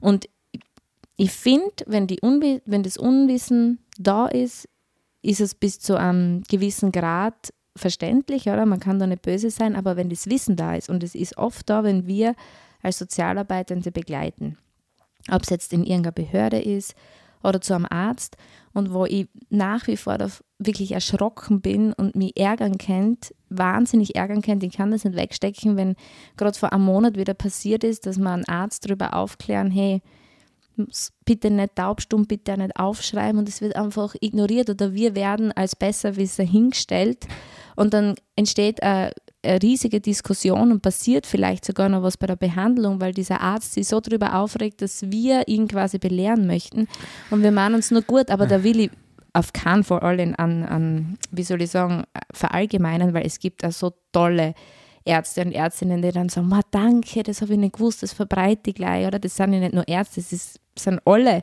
alle Menschen in jeglichen Institutionen und Behörden, das war jetzt nur ein Beispiel, aber das macht mich nach, nach wie vor wahnsinnig. Also wenn man es dann weiß und gesagt bekommt, nur aus Gutwill und dann so reagiert, ist für mich unverständlich. Kann ich nicht damit umgehen, nach wie vor. Ja, aber das ist halt, ich glaube, bei Ärzten ist das manchmal so, die Götter in Weiß, die, ja, also mein, aber meine nicht Frau, alle, oder? Natürlich nicht. Meine Frau arbeitet auch im Krankenhaus Mhm. und die sagt teilweise, also am allerschlimmsten sind die Assistenzärzte, weil Mhm. die haben das Gefühl, sie sind richtige, die Obermackerärzte, die sind aber eigentlich nichts. Also natürlich sind es Assistenzärzte und die studieren Medizin, aber du, du bist noch kein Chef. Mhm. Du, so entspann dich. Die meisten Krankenschwestern wissen mehr wie du. So, so komm runter. So nur weil du einen weißen Kittel anhast, brauchst nicht meinen, du bist da der Obermacker. Und also ich habe auch viel gute Erfahrungen mit Ärzten und auch ganz viele schlechte Erfahrungen mit Ärzten. Und aber das ist, Ärzte haben, glaube ich, einfach manchmal den Drang, so, na, du brauchst mir sicher nicht sagen, was ich jetzt, also wie ich meinen Job zu machen habe. Und da habe ich bei Ärzten sehr oft schon die Erfahrung gemacht, dass die einfach sehr, ja, einfach stur sind. So, ey, du brauchst mir gar nichts sagen. Ich habe meinen Brustmuskel abgerissen und ich auch, bin ich auch zum Arzt und habe auch vom ersten Moment an habe ich gesagt, hey, mir ist mein Brustmuskel abgerissen. Na, so, jetzt schauen wir erst mal. Ich so, mir ist mein Brustmuskel abgerissen. Ja, jetzt machen wir mal da äh, Ultraschall. Ja, ist vielleicht ein Bizeps-Einriss, hm, wissen wir nicht. So, okay, kann ich jetzt schon sagen, mein Brustmuskel ist eingerissen Aber woher hast es du gewusst? Weil ich meinen Arm nicht bewegen habe können und ich habe gewusst, ist was, also wenn es da drin wehtut und mein, ich meinen Arm nicht mal heben kann, dann ist es wahrscheinlich nicht der Bizeps, sondern Das meine ich Die damit. Du Bewegung warst macht einfach die so Brust. viel Paul. aber wenn es logisch ist, hat- aber trotzdem. es hat acht Monate gedauert, bis ich meinen Brustmuskel operieren habe können. Das hat mir niemand geglaubt. ich habe drei MRTs gemacht, war, glaube ich, sechsmal beim Arzt, in allen unterschiedlichen Krankenhäusern im Vorarlberg, bis ich dann allein nach acht Monaten nach Innsbruck gefahren bin, zum Chefarzt von der, ähm, von der Unfallchirurgie. Hab, äh, Das ist jetzt ein Scherz. Nein, ist kein Scherz. Nein. Und dann habe ich ihm gesagt, bin ich in die Sprechstunde, ich, hat mich gefragt, was ich haben. Dann habe ich gesagt, ich bin ziemlich sicher, meine Brustmuschel ist abgerissen vor acht Monaten und ich habe jetzt bis jetzt probiert, dass mir das jemand richtet. Das glaubt mir aber niemand. und hat erst mal gelacht, weil halt, also, es macht gar keinen Sinn. Und dann sage ich, ja, spann mal an und dann stehe ich halt so her und spann so an und er so, ja, da ist kein, Brust, da ist kein Muskel mehr dran, weil es ist schon die Sehne unten Nein. rausgestanden, weil halt nichts mehr drüber gestanden ist. Und dann habe ich gesagt, ja, weiß ich auch, aber hat mir halt keiner geglaubt. Und dann hat er gesagt, ja, sofort MRT und dann eine Woche später habe ich operiert. Mein Brustmuskel war schon da unten, also der hat sich so weit zurückgebildet, der hat also mit so einem Haken und mit voller auf. Kraft aufgezogen. So, So genau muss ich mir das jetzt nicht vorstellen. Also dabei ist ich gleich wieder alles visuell. Mit Gebärdensprache bin ich drauf tra- trainiert. Also danke, die Ja. Erklärung langt. Aber krass, ja, aber solche Geschichten gibt es im privaten Umfeld, im beruflichen Umfeld. Aber ich kann nur sagen, wie immer, Und ich habe sogar reden können. was? Was? Also ich habe Ja, das stimmt. Also das meinst also du, das ja? meine ich, ja. Du hast die sogar so ausgedrückt. Ich habe mich sogar ausdrücken können, dass ich ihnen sagen wollte, hey Leute, da stimmt was nicht. Wahnsinn. So, und wenn, also wenn ich mir jetzt denke, wenn ich was viel unspektakuläres habe und ich kann dem, also der versteht kein Wort, was ich ihm sagen will, beziehungsweise keine einzige Gebärde, was ich mache, dann bin ich ja voll aufgeschmissen, egal wo. Also wenn nicht jemand von euch Zeit hat und dann mitgeht, ja, dann, dann, bin, ich, ja- dann bin ich voll am Arsch. Schwierig. Ich meine, man kann viel mit zeigen, oder? Gerade wenn es im Gesundheitsbereich ist. Aber wie willst du jetzt zeigen? Habe ich im Knie einen Druck? Habe ich da ein Zerren? Oder? Das wird ja alles abgefragt. Wie soll ich das zeigen, wenn man nicht wirklich Gebärden verwenden kann? Aber dasselbe, jetzt sage ich auch immer, ist mit einer anderen Fremdsprache. Es ist ganz das Gleiche. Nur kannst du dort einen Google-Übersetzer mittlerweile nehmen, das reinsprechen. Und gerade mit Ukrainisch ist mir jetzt aufgefallen und mit Russisch wird super toll mittlerweile schon übersetzt. Der ist gar nicht schlecht, der Google-Übersetzer, entwickelt sich ja immer gut weiter. Aber in der Gebärde gibt es das noch nicht, beziehungsweise sehr bedingt, oder? Dass die da die technischen Hilfsmittel nicht zur, zur Seite stehen. Ich glaube, was, was wahrscheinlich kommt, was ich mir vorstellen kann, es gibt ja mittlerweile die Brillen, Mhm. wo ähm, ich glaube von Apple, ich weiß aber nicht, ob, aber vermutlich steigt da Tesla bald auch mit ein, so wie, so wie ich die kenne.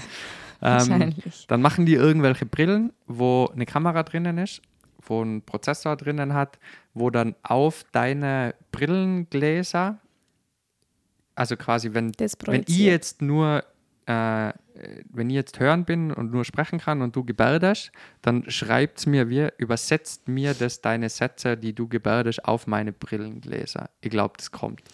Also da weiß der Thomas auch sehr viel dazu.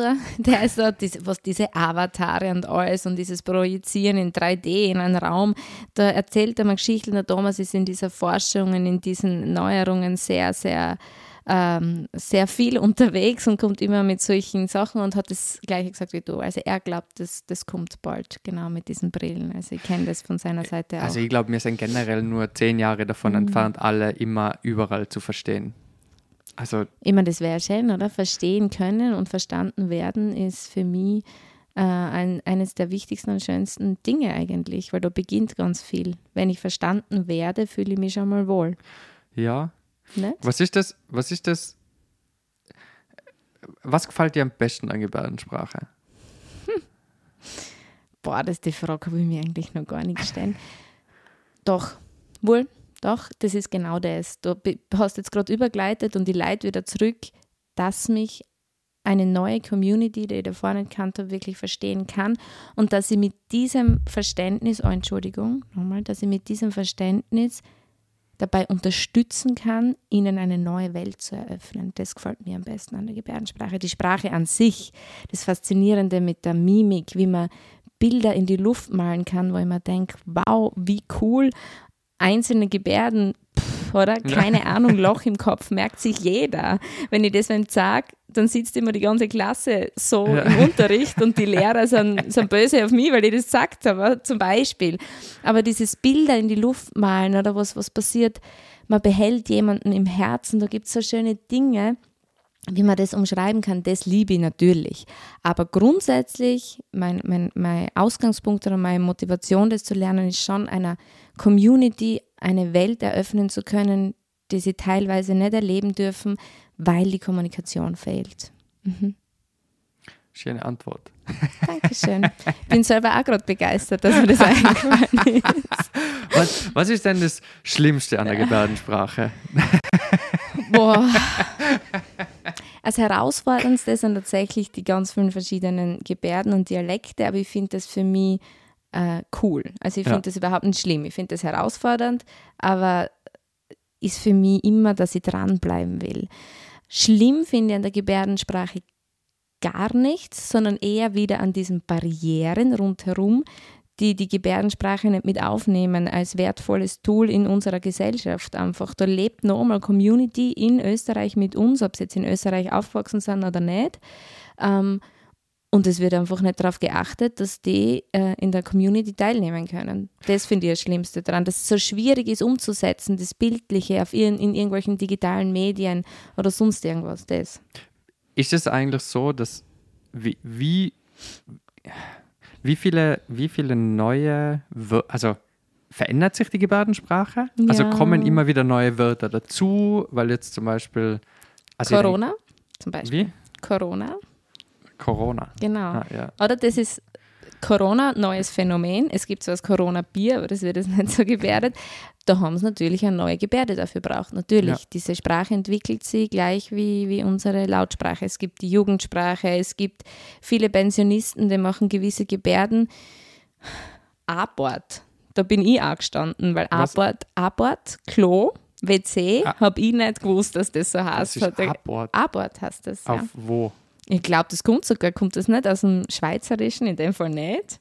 Keine Ahnung, ich habe es auch nicht gewusst und bin mit dem maßlos überfordert gewesen. Und das ist halt jetzt WC, oder? Aber das verwenden halt nur die Pensionisten, Pensionistinnen und jetzt ist es halt das C in Verbindung mit dem Mit W, ein bisschen ja. wackeln, genau. Ein bisschen die Mimik dazu, Körpersprache, wie dringend man muss. Das kann man super mit der Sprache ausdrucken. Ähm, ja, also sie entwickelt sich auf jeden Fall. Auf jeden Fall. Gib, wer legt es dann fest oder taucht es einfach auf? Super Frage, die jetzt auch an Thomas weitergeben würde. Aber weil, weil jetzt zum Beispiel bei uns plötzlich, also, ich, also jetzt in, in, im deutschsprachigen Raum habe ich festgestellt, dass in fast oder ganz viele neue Wörter aus dem Englischen einfach so wie übernommen werden oder dann hast du so keine Ahnung, Riss oder so, wo halt, ich keine Ahnung, das fällt mir jetzt als erstes ein. Aber jetzt in der Gebärdensprache ist, also ist, Ist es es dann, gleich? taucht einfach auf. Jemand erfindet eine neue Gebärde für irgendwas. Also ich glaube, also es- nein, nicht ich glaube, sondern ich weiß, es verbreitet sich ganz viel einfach durch die, die sozialen Medien. Facebook und jetzt ganz viel Instagram. Ganz viel kommt aus den USA einfach. Dort gibt es ja die einzige äh, Universität, die Galactic University, äh, für und gehörlose Menschen von einer gehörlosen Person geleitet. Ähm, genau, das ist total interessant, kannst du mal googeln. Und dort ist einfach das ganze Denken über Gebärdensprache ganz anders schon. Also dort hat auch der Thomas erzählt, das ist immer so cool, da defi- definiert man sich nicht, man ist hörend oder man ist gehörlos, sondern man ist gebärdensprachorientiert. Einfach ganz anders. Warum muss ich mich als gehörlos oder hörend definieren? Ich bin gebärdensprachorientiert, ich bin lautsprachenorientiert. Das ist ganz was anderes. Ja. Und da, da gibt es ja voll oft, dass Polizisten, wenn du aufgehalten wirst mit dem Auto, teilweise gebärden können. Also dort ist es ganz anders verbreitet. Der Thomas ist ein irrsinniger Fan von den USA diesbezüglich. Und diese Wörter, ich glaube auch Corona, das hat sich alles durch die sozialen Medien dann diese neuen Trendwörter so entwickelt. Und auch Schweden. Diese, diese Länder, skandinavischen Länder sind da ähm, ganz gut dahinter, dass die Gebärdensprache einfach in der Forschung auch und sonst auch verbreitet wird. Genau. Wie ist da Österreich? Der deutschsprachige Raum ist so ziemlich das Schlechteste, was Ah. das betrifft. Ja, Also noch sehr oral eben ausgerichtet, äh, sehr oft das Bewusstsein, dass das fehlt. Bilingual wäre gut, natürlich Lautsprache, aber Ge Gebärdensprache unterstützend, damit halt die Kinder verstehen können, was du sagst und sie dahingehend auch entwickeln können und Bildung erfahren dürfen. Ja. was ich zum Beispiel gehabt habe, also wo ich noch in die Schule gegangen bin, also in die Hauptschule, dazu mal war es halt, dass fast alle in unserem Alter haben die, also das Gebärdenalphabet. A, B, C, D, ja, ja, genau. ich, Das, ich oder? weiß, ja, ich weiß nicht mehr, genau, ich kann mich nicht mehr daran es erinnern. fixt es. Aber es war ziemlich sicher, es hat sich erst irgendwie so angefangen. Ja, das war das ja, A oder das so. Ja. Ähm, Ich würde jetzt schon wieder schimpfen mit dir, du musst alle anderen Finger wegtun und dann nicht alles aufstellen. Sehr gut. also ich habe es da schon mal nicht gut kennen. Also ich habe nie mit irgendwem in der Klasse kommuniziert. Auf, äh, in Aber ähm, und dabei ist irgendwie, also geblieben, es war dann einfach wieder weg. Mhm. Weil ich finde, das, das habe ich jetzt im Nachhinein äh, schon gefragt, dass man, wenn man das da aufgegriffen hätte in diesem Alter, da wäre, ich glaube, heute auch noch voll die Plattform da, Mhm. dass es, dass es zumindest ein viel besseres Verständnis geben würde. Ich bin voll bei dir. Ich bin dir so dankbar, dass du dieses Thema gerade ansprichst. Ähm, weil dieses Fingeralphabet ist tatsächlich legitim. Das ist nicht nur irgendwas Erfundenes. Also die Pensionisten, Pensionistinnen, das ganze Klientel von uns verwendet das. Wenn ich dann mit diesem einhändigen Fingeralphabet daherkomme und sagst, Lena, was willst du? Ich bin 80, ich lerne da sicher nichts mehr Neues. Also da habe ich schon Diskussionen begonnen, wo ich sie versucht zu gewinnen, komm, die Gehirnhälften werden wieder angeregt, du könntest ja Neues lernen, das wäre cool. Da sind sie nicht immer ganz begeistert von mir. Also dieses Alphabet ist auf jeden Fall legitim, aber das passt da wieder zur Sprachentwicklung. Viele Neuen und gerade die Kinder, jetzt die Gehörlosen, kennen das nicht mehr, zum Ja. Beispiel. Aber ähm, so, jetzt habe ich gerade den Faden verloren. Wegen der Schule, dass da der, der Ansatzpunkt wäre zum Gebärdensprache reinbringen. Ah ja, danke, Faden wieder gefunden. Also super Gebärde, ich liebe sie. Ähm, dass wir gerade überlegt haben, diese Sprache, das ist ja wissenschaftlich bewiesen, die entwickelt sie in, in den ersten paar Jahren deiner Kindheit. Oder alles, was du dort lernst an Sprache, das kannst du wirklich halten, wenn es natürlich auch gefestigt wird, wenn es wenn es geübt wird und wenn es nicht nur so eine Geheimsprache ist zum, zum Spielen oder so. Und wir haben schon ein Konzept, gerade der Thomas und ich haben vor drei Jahren einmal ein riesengroßes Konzept geschrieben, das gerade auf diese Schulen und Kindergärten abgezielt hat, dass man dorthin geht und zumindest das Fingeralphabet verbreitet. Die Kinder stellen auf das. Die haben super motorische Fähigkeiten und können das toll umsetzen. Und das haben wir damals beim Land eingereicht und sogar vorgestellt und ganz viele Ideen dazu gehabt, weil es braucht halt einfach für alles ein Budget. Unsere Arbeitszeit muss irgendwie verrechnet werden und haben bis jetzt einfach keine Antwort dazu gekriegt. Und ja, das, das, sind, das sind einfach so Dinge, wo der Thomas, ich und jetzt auch mein Team selbst halt aktiv geworden ist, wo jetzt einfach Schulen auf uns zukommen und halt den Beitrag, den sie finanziell leisten können, leisten und der Chef uns das halt eingesteht und sagt, okay, es ist für uns halt ein Verlust, aber ich sehe es im weitesten Sinne, es bringt die ganze Gesellschaft weiter, geht es in die Schulen, macht Sensibilisierungen, verbreitet es das.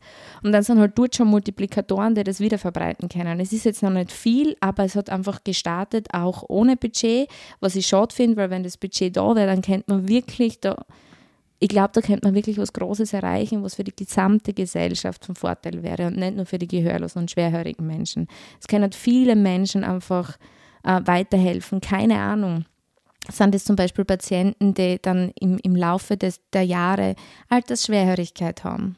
Taubblind ist auch so ein, ein neues, ist auch ein Phänomen, das noch gar nicht irgendwie halt vorkommen ist oder grundsätzlich vorkommt. Da gibt es ja nochmal ganz ein anderes Alphabet, dieses Lormen, wo man macht A, Mhm. E, I, O, U und so weiter und so fort.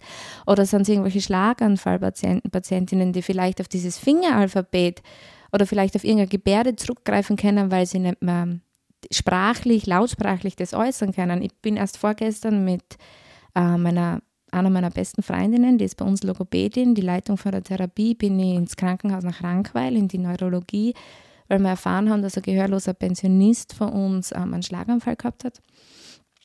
Und da war halt dieses Dings, dass der Sohn gesagt hat, boah, er kann nicht gut Gebärdensprache, also der Sohn selbst kann nicht gut Gebärdensprache, aber er kann schon feststellen, dass sein Papa gewisse Gebärden und gewisse Wörter nicht mehr schreiben kann und gewisse Gebärden auch falsch verwendet. Und das kennt man ja vom Schlaganfall oft, oft von der Lautsprache oder Aphasie nennt sie das, glaube ich. Ich bin da keine Expertin. Und das passiert bei Gebärden auch. Und das habe ich noch nie gesehen. Voll interessant. Das war so interessant. Und ich habe halt gleich meine Freundin mitgenommen, weil sie eben Therapeutin oder Logopädin, dass wir uns das einmal anschauen. Und er hat echt versucht, Zeitung, das ist nicht die Gebärde für Zeitung, sondern eher für neutral oder so. Und dann habe ich sie am einmal vorgemacht, Zeitung. Und dann hat er es nachgemacht und hat gesagt, ja stimmt und war voll dankbar. Und da gibt es, ich wüsste, weiß jetzt auch nicht, wie wir da weiter vorgehen, aber es ist gerade so ein aktuelles Beispiel, ähm, wie toll Gebärdensprache ist, aber dass sie auch verloren gehen kann und dass man sie halt wieder üben muss. Also es gibt so viele verschiedene Formen und so viele verschiedene Möglichkeiten und irgendwie braucht man immer eine Lösung. Das ist so schräg, dass das, also, weil es macht, es macht schon Sinn, dass du, ja, es macht für mich jetzt im ersten Moment, haben wir gedacht, ja, mit Wörtern, klar, verwechselt, nimmt man die falschen Wörter, wenn man Schlagern hat, weil es aufs Sprachzentrum geht. Aber dass das auch auf deine Motorik geht, wenn du Gebärdensprache machst, ist vielleicht eine Frage, die du nicht beantworten kannst, aber ist das dasselbe Gehirnzentrum, von dem das ausgeht? Also wenn ich jetzt Gebärdensprache mache, ist das auch das Sprachzentrum, von dem ich das lerne? Ich glaube schon, aber ich kann wirklich, ich bin keine Expertin, ich kann das nicht beantworten, nicht wirklich. Ich habe aber gerade mit meiner Freundin vorgestern eben darüber gesprochen und sie hat da so eine Arbeit gefunden, wo, wo drinnen gestanden ist, dass irgendwie Gebärdensprachen auf beiden Gehirnhälften stattfindet, mhm. währenddessen äh, die Lautsprache, also es gibt irgendeinen Unterschied zwischen Okay. dieser, dieser Gebärdensprache und dieses Herausbringen von Gebärden und das, der Lautsprache. Da gibt es einen Unterschied, aber da war sogar sie überfragt, weil das so selten vorkommt. Sie hat dann in dieser Arbeit gelesen, dass es in Österreich momentan, glaube ich, elf Personen gibt, die nach einem Schlaganfall davon betroffen sind. Also ich erzähle es gerade, weil es für uns eine ganz eine Neuheit ist und es ist das Wunderschöne am Job. Wir versuchen uns irgendwie immer das Wissen irgendwo herzuholen und dann halt richtig äh, zu unterstützen, zu therapieren, weil da muss eine Therapie her. Wir wissen noch nicht wie. Also das ist jetzt gerade aktuell, deswegen kann ich da, da wirklich keine, keine Expertenmeinung und Antwort dazu geben. Ich habe ehrlich gesagt pff, keine Ahnung. Aber wie, wie ist wie ist es eigentlich im deutschsprachigen Raum mit, mit ähm, ich sage jetzt mal, äh, im wissenschaftlichen Bereich zu dem Thema? Also nicht jetzt zum Thema, Mhm. also jetzt das spezielle Thema, sondern generell zum Thema ähm, Gebärdensprache. Beziehungsweise gehörlos oder, Mhm. oder, oder äh, Ich würd sagen.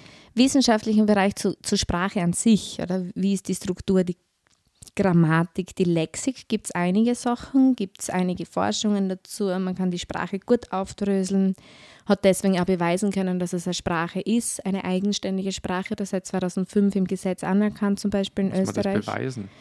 Ah ja, muss man nicht alles beweisen in irgendeiner Form. Aber soweit ich weiß, haben sie es in der Schweiz nicht anerkannt, weil dort ist halt, glaube ich, nochmal komplizierter, weil es ja vier verschiedene Sprachen gibt. Soweit ich weiß, gibt es da irgendwas, Okay. wo noch nicht wirklich anerkannt ist. Trotzdem kann man Dolmetschende buchen und es hat nicht wirklich einen Nachteil, aber ganz genau kann ich das jetzt nicht darlegen. Ich weiß nur, dass es innerhalb der Länder Unterschiede gibt. Oder? Okay. Und zum Beispiel in Israel dürfen ja Gehörlose noch immer nicht heiraten, weil man Angst hat, dass das vererbt ist und dann ist äh, das Kind wieder gehörlos. Oh mein Gott. Furchtbar. Furchtbar. Ja, am besten gerade verbannen und Ja, aber du siehst auch, wie die Länder auch aufgrund von anderen Religionen, Herkunft und Sprache auch mit den Gehörlosen anders umgeht. Ist einfach so.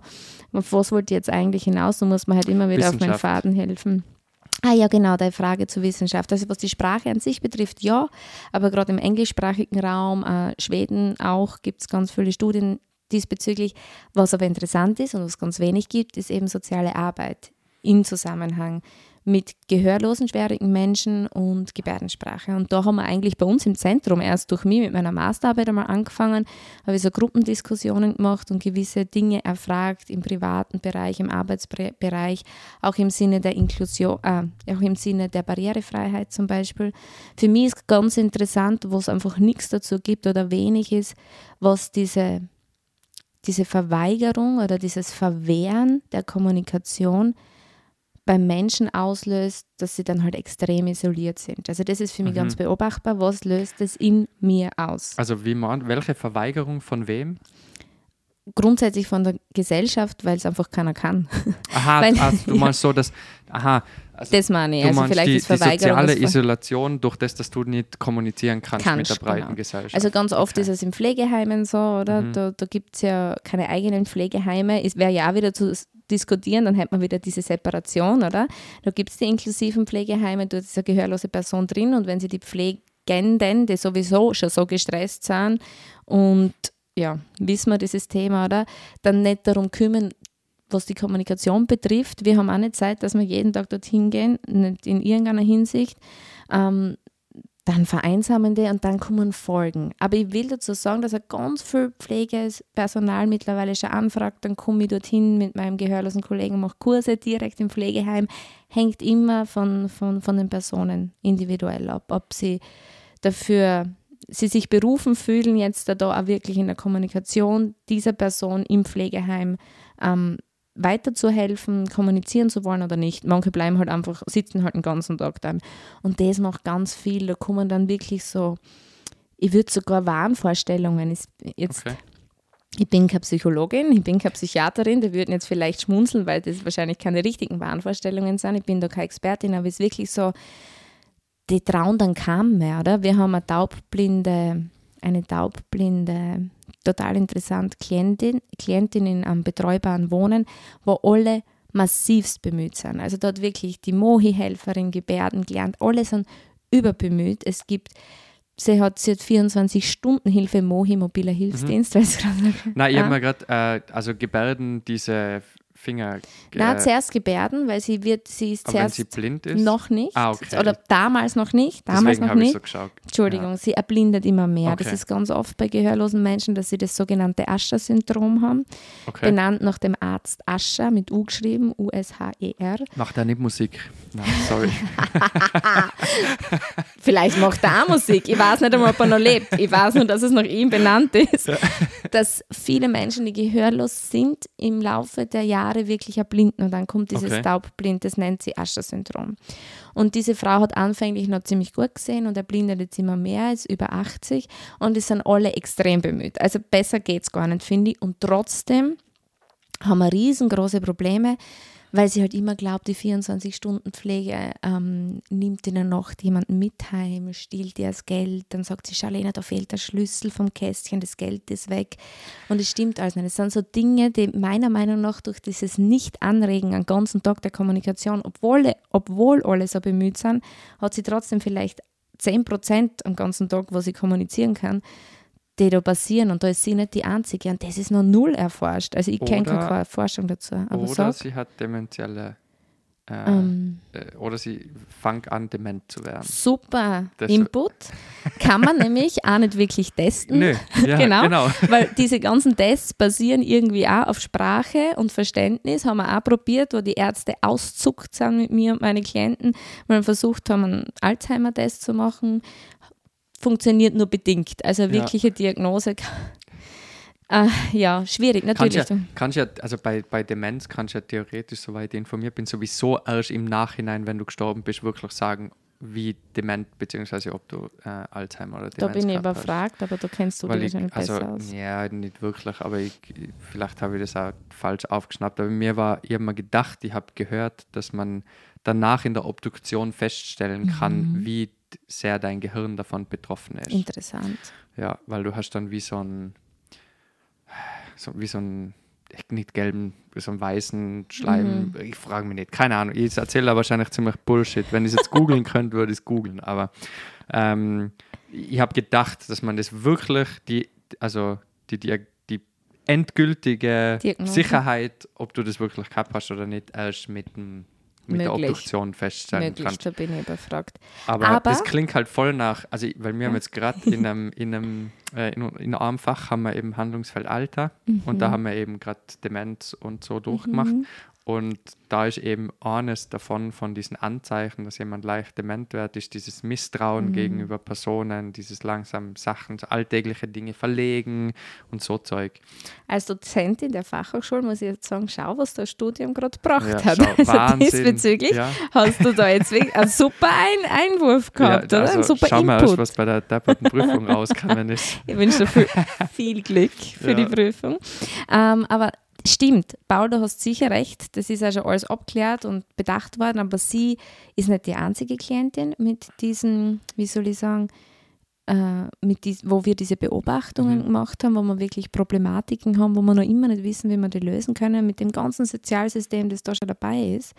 Weil, und das ist schon ein, ein gehörloses Phänomen, das einfach Kind auf misstrauisch ja noch nah sie hören nichts und da sind lauter hörende Menschen rundherum, die plappern und immer und immer, immer, immer wird gedacht, es wird über sie gesprochen. Und immer, immer wieder sind wir Sozialarbeitende dann genau da, um aufzuklären, hey, du, ich sprich gerade nicht über die, aber ich muss kurz was mit meiner Freundin, mit meinem Arbeitskollegen besprechen, das betrifft die gar nicht.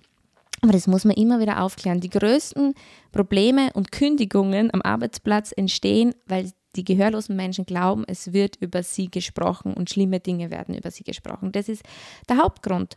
Diese Missverständnisse aufgrund dieses Misstrauens. Also das kommt, das wird da schon in der Kindheit mitgeliefert, weil die hörende Welt um die herum ist und im Alter dann natürlich schlimmer und je isolierter du bist, desto schlimmer wird es. Also das ist ganz krass nach acht Jahren Erfahrung mittlerweile echt eine, eine ganz ersichtliche Beobachtung für mich.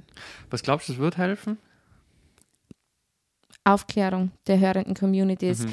reicht schon. Also, das machen wir eh ganz viel Sensibilisierung am Arbeitsplatz, dass wir sagen, hey, da ist ein Schwerhöriger. Auch schwerhörige Menschen, das ist ganz das Gleiche, kriegen ja auch nicht alles mit, weil sie es nicht hören. Einfach, hallo, du bist im gleichen Raum mit einer schwerhörigen, gehörlosen Person. Gib der Person Bescheid, dass gerade nicht über sie gesprochen wird oder involviere sie in irgendeiner Form. Ich zum Beispiel tue immer mitgebärden, äh, mitgebärden, immer. Mhm. Also wenn der Thomas neben mir steht, tue ich immer mitgebärden. Das ist einfach das Um und Auf und das ist schon genug. Und auch wenn ich nicht zu 100% alles gebärden kann, weiß er, dass ich darauf bedacht bin, dass ich mitgebärd. Ja. Und dass ich ihn nicht einfach so pff, ignoriere. Das ist schon, äh, das sind manchmal so Kleinigkeiten, die man nicht, die an kein Mensch denkt. Genau. Also, weil warum soll jemandem sagen, dass sie nicht über ihn redet? Weil das muss, also, du, na, das ist, ist Genau. Ich so bin bei simpel, dir, ich oder? bin das bei ist So, ich habe noch nie jemandem sagen müssen, dass ich nicht über ihn rede, Genau. weil er hört es ja eh. Genau. Also- Aber genau deshalb finde ich es ja so wichtig, dass es in der sozialen Arbeit im Studium darüber aufgeklärt wird. Und die Möglichkeit habe ich jetzt ja gekriegt und deswegen tue ich es.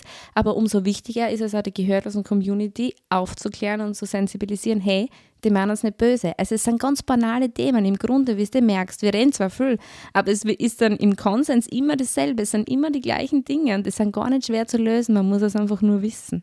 Ich glaube, das ist generell so was Menschliches. Ja. Das ist grundsätzlich, wäre es eigentlich total einfach. Mhm. Es ist eigentlich total einfach, mit Leuten auszukommen. So, es braucht nur.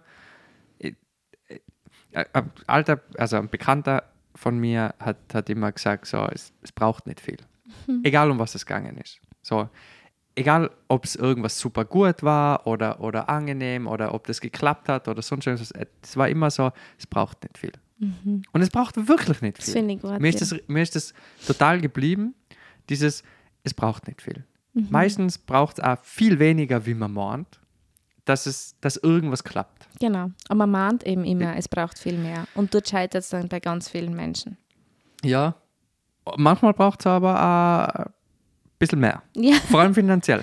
das wollte ich gerade sagen. Also dort ist wirklich das Größte und es ist das ganze soziale Gesundheitsbereich, würde ich sagen.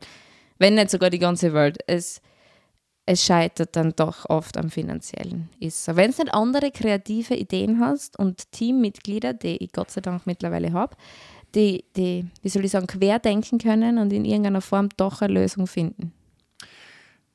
Ja, das stimmt. Auf der anderen Seite, das denke ich immer nämlich oft, solange es jemanden gibt, der das macht, muss sich nichts daran ändern.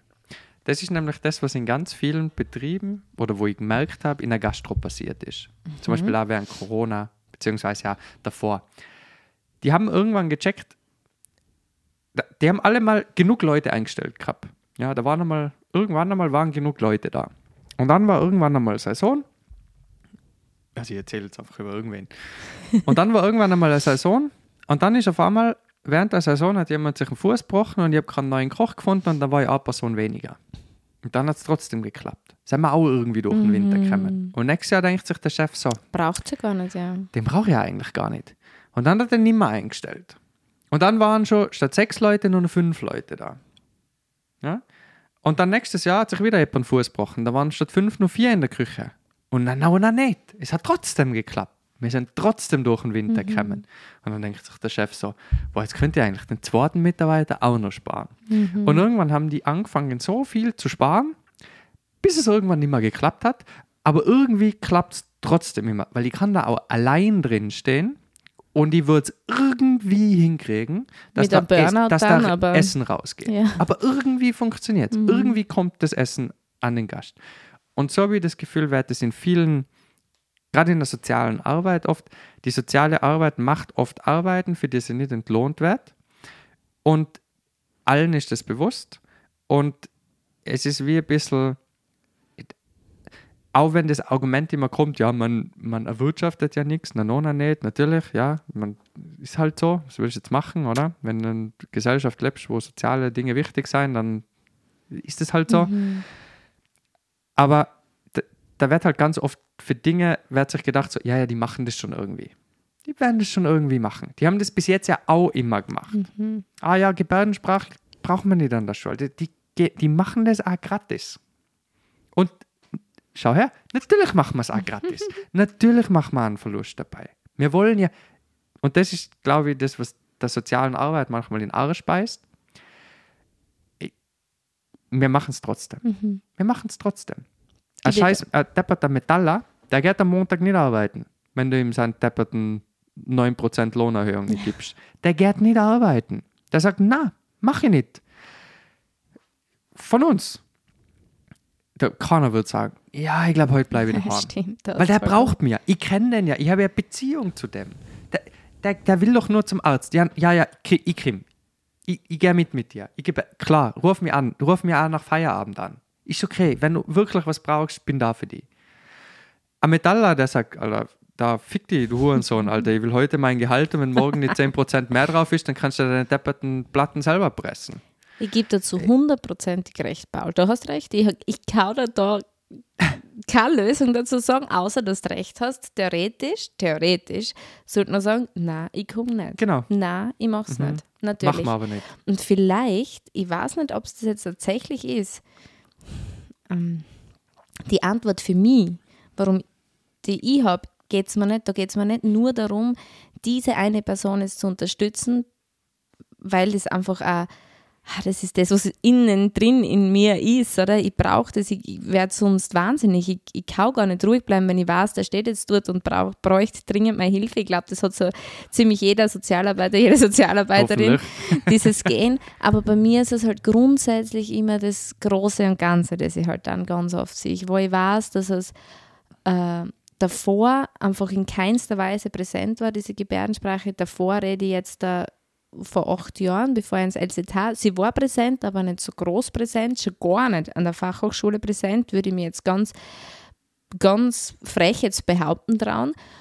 Und da finde ich schon, dass ich dann was erreicht habe, weil aufgrund dieser, dieser Verbreitung oder diese, Entschuldigung, dieses, ähm, dieses Sichtbarmachens kommen dann schon doch wieder Firmen und, und Institutionen auf uns zu, die sehr wohl Budget zur Verfügung haben, dass man dort dann Sensibilisierungen etc. macht. Und wir kriegen es halt von woanders her, aber natürlich, als Land denkt sie, wenn man es von woanders her kriegt, warum sollten sie weggeben? Ich bin voll bei dir, ich habe da keine Lösung dazu. Ich habe wirklich, wirklich keine Lösung dazu, außer dass ich meine Arbeit wirklich niederlegen müsste als Gesamte, und zwar die ganze 100 Prozent und denke, tut es einfach einmal. Das, das könnte ich machen.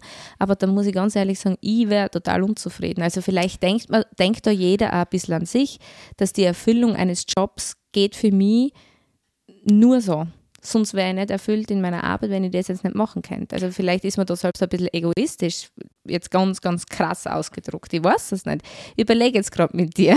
Also ich, also ich, ich glaube, dass, dass soziale Arbeit bzw. irgendwas Soziales zu machen aus purem Egoismus ist.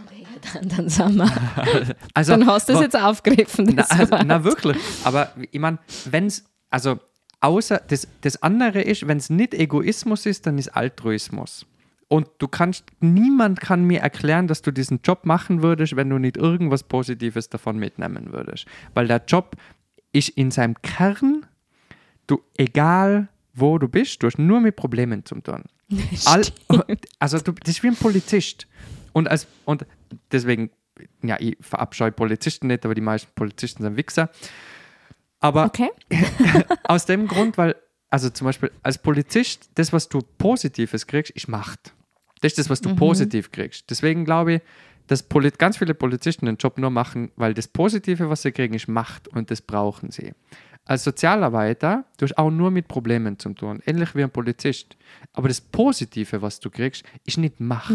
Wollte das Positive, was du kriegst, ist das Lächeln von einem Menschen. das Danke, das Zusammensitzen, das Reden, das Kommunizieren, das, das komplette Konstrukt, du kriegst, und es muss manchmal nicht einmal ein Lächeln oder Danke sein.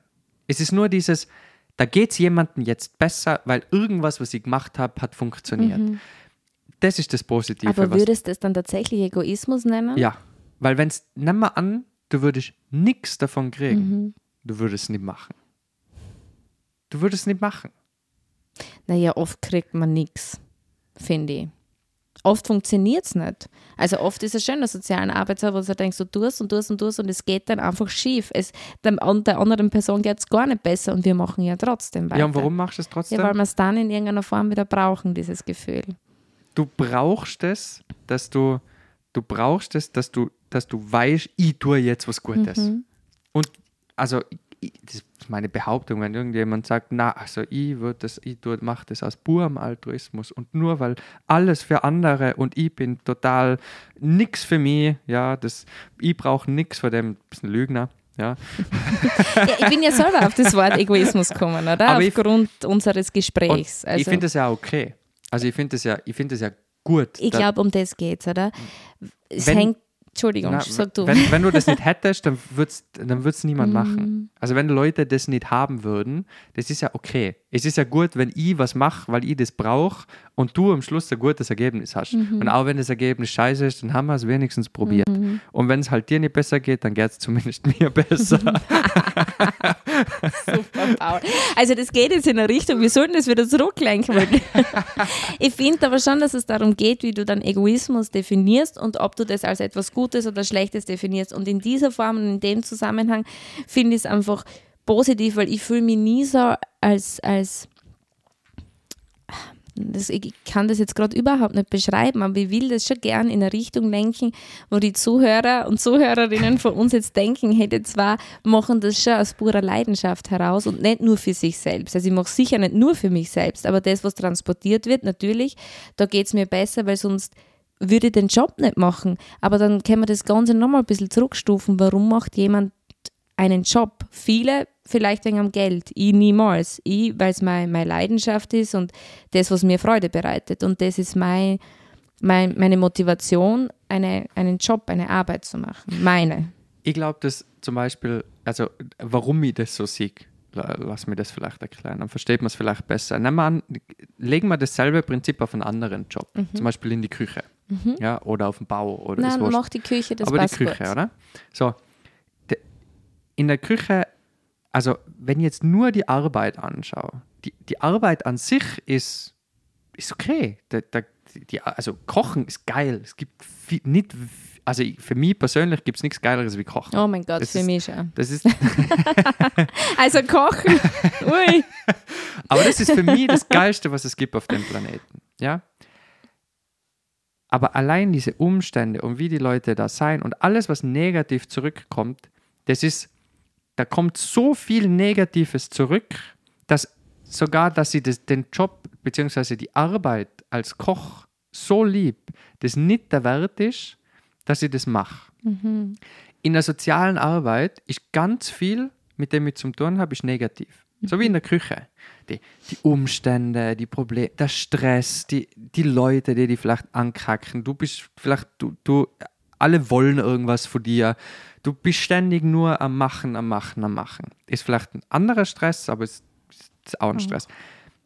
Aber in der sozialen Arbeit ist die Arbeit, die dein Ego füllt. So, ja, ich mache was Gutes. In der Küche, ich, ich mache auch den Job gern. Aber, ich ma, aber wenn, ich nur, wenn nur die Arbeit an sich übrig bleibt, dann mache ich den Job nicht mehr. Deswegen bin ich ja raus. Weil alles andere war schlecht. Ich verstehe dich schon. Und, und, und da denke ich mir bei der, bei das, also ich, keine Ahnung, ich finde ich find Ego ist was Gutes. Und ich finde Ego ist, das, du brauchst Ego. Weil wenn du kein Ego hast, dann wer bist du? Also wenn du kein Ich hast. Da weil, kommen wir jetzt echt sehr philosophisch. ja, aber, aber es ist so, oder? unterwegs. Also ja, wenn, ja. Mhm. wenn du das nicht hast, weil dann, dann bist du nix. Dann bist du gar nichts. Also Leute ohne Ego, die, die kannst du mit, dem- mit dem Fetzen aufwischen. Also ich finde die Thematik total interessant und meine, alle, die sich jetzt denken, boah, der Paul gibt jetzt Gas, da kann man ja immer noch sagen, schau, der Paul ist da, damit man mit ihm diesbezüglich diskutieren kann, auch unabhängig von diesem Podcast, oder?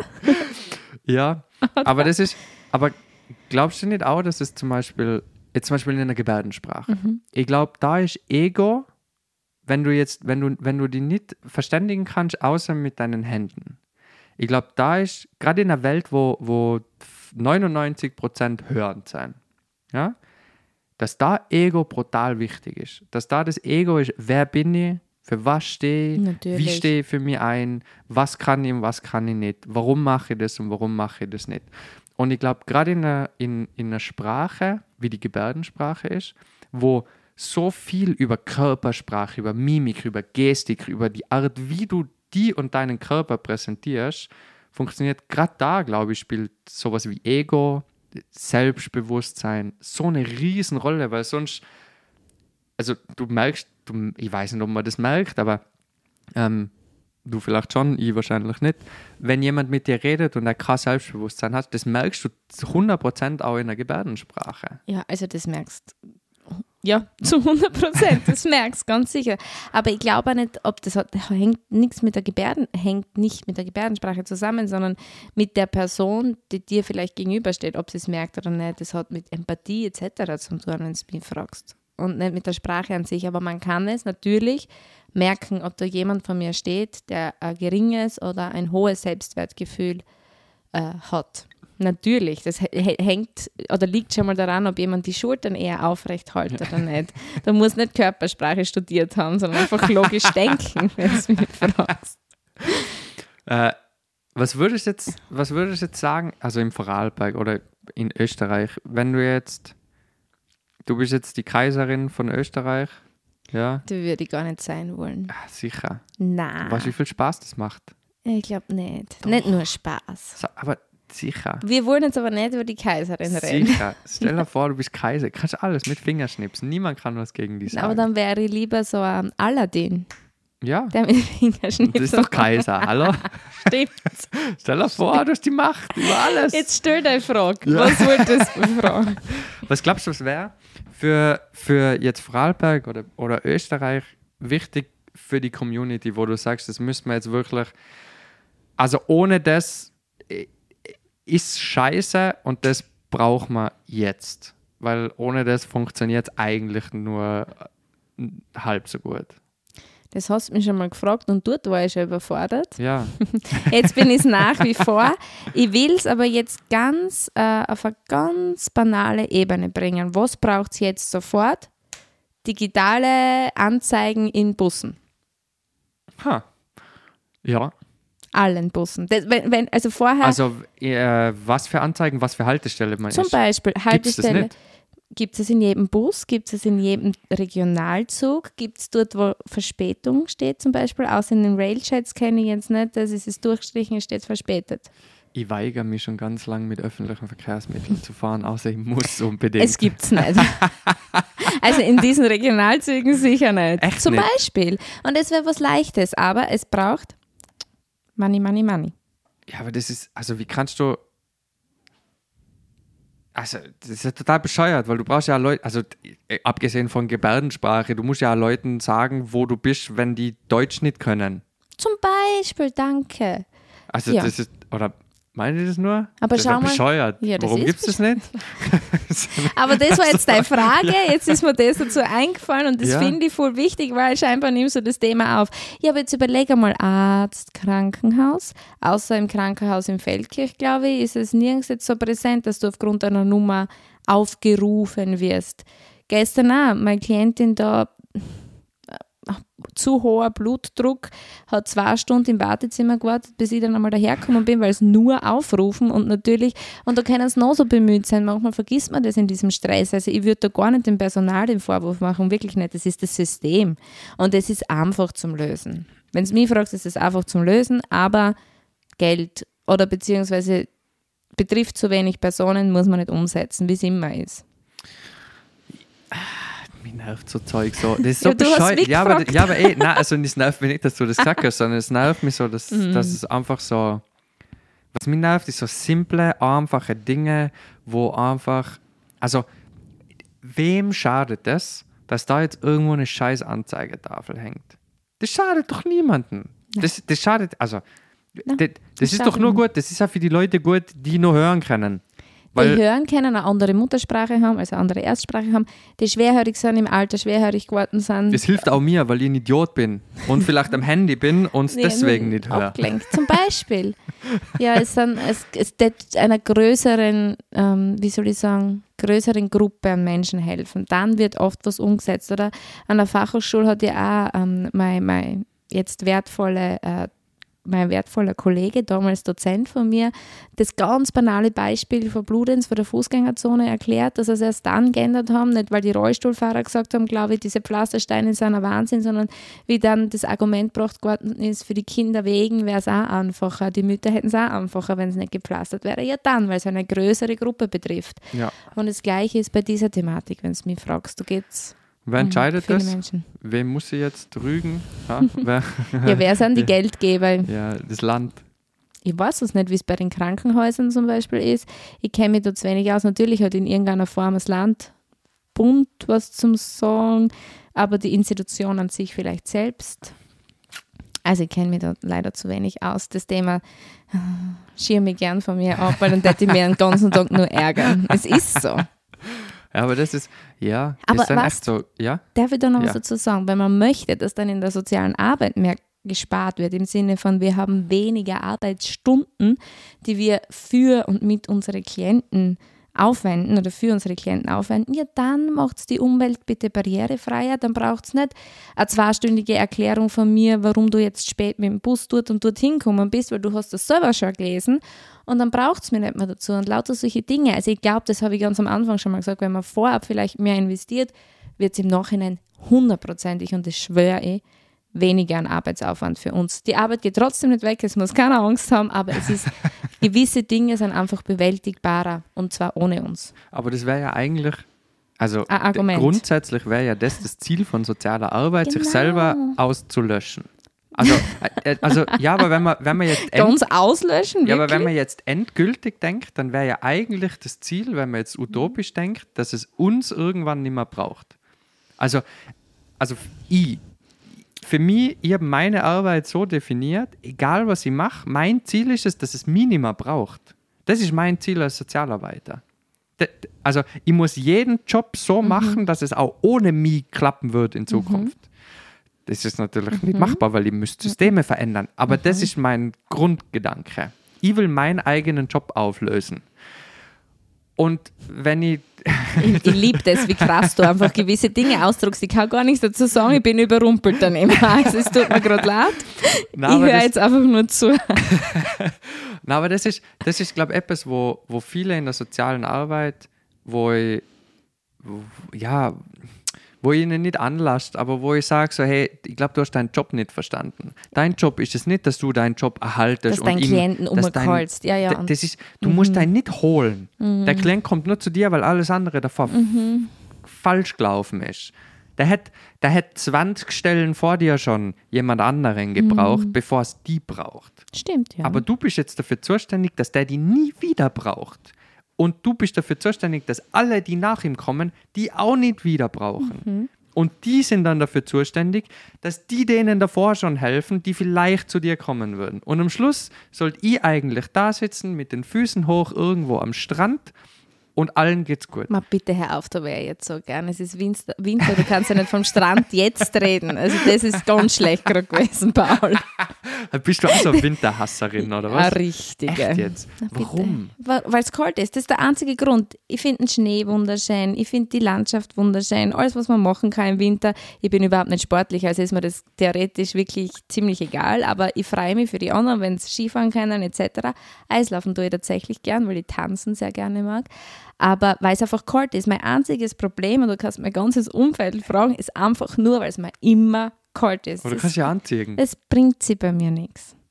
Ja, na wirklich. Du, du kann- kannst mein um Umfeld fragen. Und damit können wir das Thema wieder wegschieben. Man, Ja. Paul, wir kommen von, von Hundertste ins, ins Tausende. Wahnsinn. Ja, aber das ist, äh, so ist das halt. Ja, aber zuerst, bevor wir da jetzt aufhören, will ich schon noch wissen, dass, oder hätte ich gern von dir, Ja. dass du dein T-Shirt erklärst, wenn du da schon ja, vorbereitest das ist, das auf den Podcast. Ähm, Ich habe heute passend angezogen und ich weiß nicht, ich hoffe, man sieht's. Das ist einfach nur die, das Gebärdenzeichen für F, Genau, weil Buchstabe. ich bin famous. Nein. So, vielleicht wären wir durch diesen Podcast. Boah, ich weiß famous, nicht. Also von famous bin ich noch ganz weit entfernt. Ich finde, für mich bist du jetzt famous, weil du einfach diese Thematik aufgreifst und es bedeutet einfach viel. Für mich und auch für die Community. Ich sehe mich da immer so als, als, wie soll ich sagen, als Sprachrohr, als Vermittlerin und deshalb bist du für mich heute famous, weil du das aufgegriffen hast. Man kann das immer aus Kriegst nachher verschiedenen ein Autogramm von mir. Danke, aufs Leiberl. ja, aber das ist schon, das ist schon, d- d- das muss ich schon sagen. Ähm, du bist eine sehr, ähm, wie soll ich das jetzt ausdrücken, ein sehr besonderes Sprachrohr für diese Community, weil ich habe, also ich, auch wenn ich jetzt viele Kurse bei dir gemacht habe und in der Uni war und halt man, ich sehe die immer und immer wieder. Ich habe von allen Leuten, die ich kenne, die mit dir Unterricht gehabt haben oder die kennengelernt haben, in irgendeinem Kontext oder am anderen, man hört immer dasselbe über die. Oh, das würde ich jetzt Du gerne. bist richtig furchtbar, bist du. Okay, geh. Na, Ciao. ähm, es sind immer dieselben Dinge, wie erstens, wie fröhlich du bist, immer ein Lachen, man hat immer das Gefühl, du hast Spaß bei dem, was du machst. Das stimmt, ja. du bist sehr kommunikativ, du, du holst Leute extrem gut ins Boot. Egal, ob die irgendwas mit Gebärdensprache machen oder nicht. Aber das ist etwas, wo ich, wo ich extrem bewundernswert an dir jetzt persönlich finde, abgesehen von der Gebärdensprache, dass du gerade im Vorarlberg ein, ein, ein sehr positives Sprachrohr bist für die Community. Und ich glaube, nur in dieser kurzen Zeit, wo du da bist, beziehungsweise allein schon an der FH jetzt die paar Dinge machst, du so viele Leute auf so eine positive Art aufmerksam gemacht hast, für das LZH, für die Gebärdensprache, für alles andere, was das umgibt. Für mich ist das, ich schaue das total gern so ein bisschen von der Ferne und beobachte es, wie die Leute, die umgeben, mit dir reden, wer, wer die kennt, wie die Leute die kennen, wie sie auf die aufmerksam sind.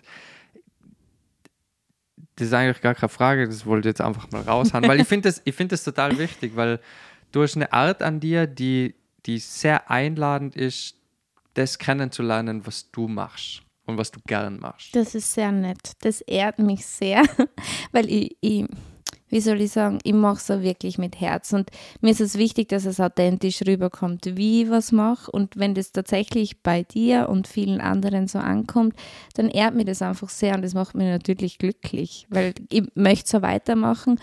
Und das war nicht von, vornherein mein Ziel, oder? Ich habe nicht zum Studieren angefangen und mir gedacht, so, und irgendwann bestimme ich da in Vorarlberg die Community und kenne mich aus und kann alle beeinflussen. Überhaupt nicht. Oder? Das, ich finde, das ist das Wunderschöne am Leben. Es wird da eine Option ge- geboten. Da kommt immer was. Du musst nur die Augen offen haben.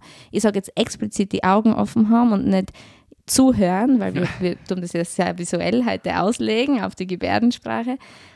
Und dann musst du das schnappen in irgendeiner Form. Und wenn es nicht hinhaut, dann hast du vielleicht tolle Menschen, um die, mit denen es gemeinsam hinhaut. Und das ist bei mir schon der Fall, oder? Ob es jetzt meine gehörlose Community ist oder mein Team, ob es Studierende sind, die sich dafür interessieren oder sie in einen Kurs reinsetzen. Du brauchst da immer dieses Umfeld, finde ich schon. Also, es bin ja nicht ich alleinig, aber es ehrt mich sehr, das zu hören. Mehr sage ich jetzt gar nicht dazu. Ich glaube, sonst artet das wieder aus. Na, aber ich glaube, das ist schon was, also ich glaube schon, dass das, egal was du machen würdest, dass diese Art bleiben würde. Also jetzt unabhängig von, Von der von der Gebärdensprache. Gebärdensprache. Denke ich wirklich, weil, ähm, ich, keine Ahnung, ich, ich, mich, mich, ich, ich habe oder ich sehe gern solche Leute, wo solche Eigenschaften haben. Die einfach irgendwie das schaffen, Leute so wie sich mit Leuten zu umgeben und die in den Band ziehen. Es ist, ich, ich weiß nicht, wie ich das anders erklären soll, aber es gibt manche Leute, die haben so eine, so eine Art, wo Leute Interesse dran haben, egal was sie machen. Das stimmt. Und das, das ist eine Fähigkeit und die will ich nicht ausnutzen, sondern die will ich nutzen. Und du brauchst es, finde ich, nicht besser erklären, weil du bist genauso eine Person. So- Ich glaube, sonst würde man da jetzt nicht sitzen und sonst würde das da nicht existieren. Da bin ich mir sogar ganz, ganz, ganz sicher. Und Das alle, nur, weil ich gut ausschaue. Das hätte ich jetzt auch sagen können. super. Also so spontan in meinen Antworten bin ich leider noch nicht. Das war super. Ähm, unabhängig davon finde ich, dass du auch so eine Person bist und die Leute hören sich das an oder sprechen mit dir, weil du eben auch diese Eigenschaften mitbringst. Und es ist ja schön, wenn wir das dann zu nutzen wissen, finde ich. Das ist ja nichts Schlechtes, es kann nur positiv sein, oder? Hoffentlich. Also ich nutze es sicher aus. Du bist wahrscheinlich die bessere Person wie ich. Am. Aber ich habe überhaupt kein Problem, das auszunutzen. Und mich in den Mittelpunkt Oh, von allen zu stellen. Das ist, das habe Ich glaub, du überhaupt denkst- keine Probleme. viel zu schlecht über die. So, wir sollten jetzt wieder vom Konsens vom Ah, Thema ja, zurückkommen. Also Gebärdensprache. Was ist, was ist, ähm, was ist die beste oder deine Lieblingsgebärde? Also, jetzt bin ich total scheu, jetzt bin ich zum ersten Mal schweigsam, seitdem Ja. wir miteinander sprechen. Eine, ja, ein schönes Zeichen, vielleicht können wir mit dem auch abschließen. Ist nicht vielleicht eine Gebärde, aber ist ein sehr bildhaftes Gebärden auch. So, Das finde ich voll schön. Also das heißt ja nicht unbedingt, ich liebe die oder so. Also Paul, es tut mir leid, ich, gestehe da jetzt nicht meine Liebe, sondern einfach, sondern einfach, hey, mein Herz ist da, ich gebe euch das, bitte, bitte kommt auch auf mich zu und machen wir gemeinsam was Schönes. Und das ist so schön, das ist so schön verbildlicht. Schau, ich gebe dir das einfach. Und bevor ich das sage, ich gebe dir mein Herz oder ich gebe dir quasi die Möglichkeit, mit mir äh, gemeinsam was Schönes zu erschaffen, mit mir zu sprechen, mit mir ins Gespräch zu kommen, alles, das impliziert alles, kannst du es einfach nur zeigen und lächeln und das finde ich voll schön. das ist sehr schön und ich glaube, das ist ein sehr schönes, ähm, ein sehr schöner Abschluss. Finde ich auch. Aber ich finde, wir sollten zum Schluss noch frohe Weihnachten wünschen gemeinsam. Auch wenn du nicht mehr weißt, wie man das gebärdet, ich habe es gerade an deinem Blick gesehen. Schau, das, das habe ich mittlerweile eh schon drauf. Äh, Weihnachten, also ich Ja. weiß nicht, was Weihnachten ist. Das ist Super. wahrscheinlich Ja, ja, Weihnachten, oder? Aber was frohe heißt, ah, ich kann schöne Weihnachten. ja, mach mal schön. Schöne Weihnachten. Sehr gut. Mach jetzt auch noch. Schöne Weihnachten Ja, und danke. ja. Äh, Dankeschön. Äh, danke auch an die Lena.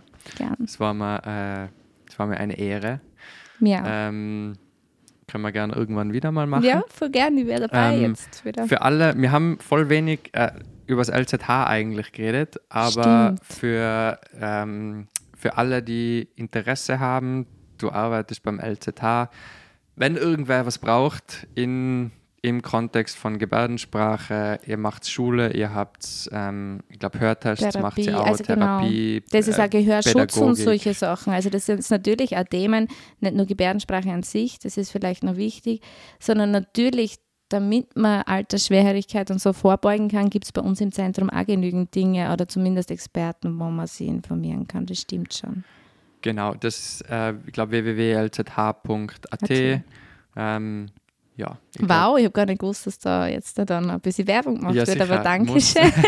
aber wie gesagt, es geht mir einfach nur darum, dass die Menschen wissen, wo sie Anlaufstelle hätten und, und nicht um, um andere Dinge. Genau. Ja, cool. Du, Lena, es freut mich. Danke vielen, vielen, vielen Paul. Dank fürs Kommen. Es war total interessant. Ja, ich auch. Und ja, schönen Abend noch. Danke, Ciao, ciao. schönen Abend. Cosmo Couch.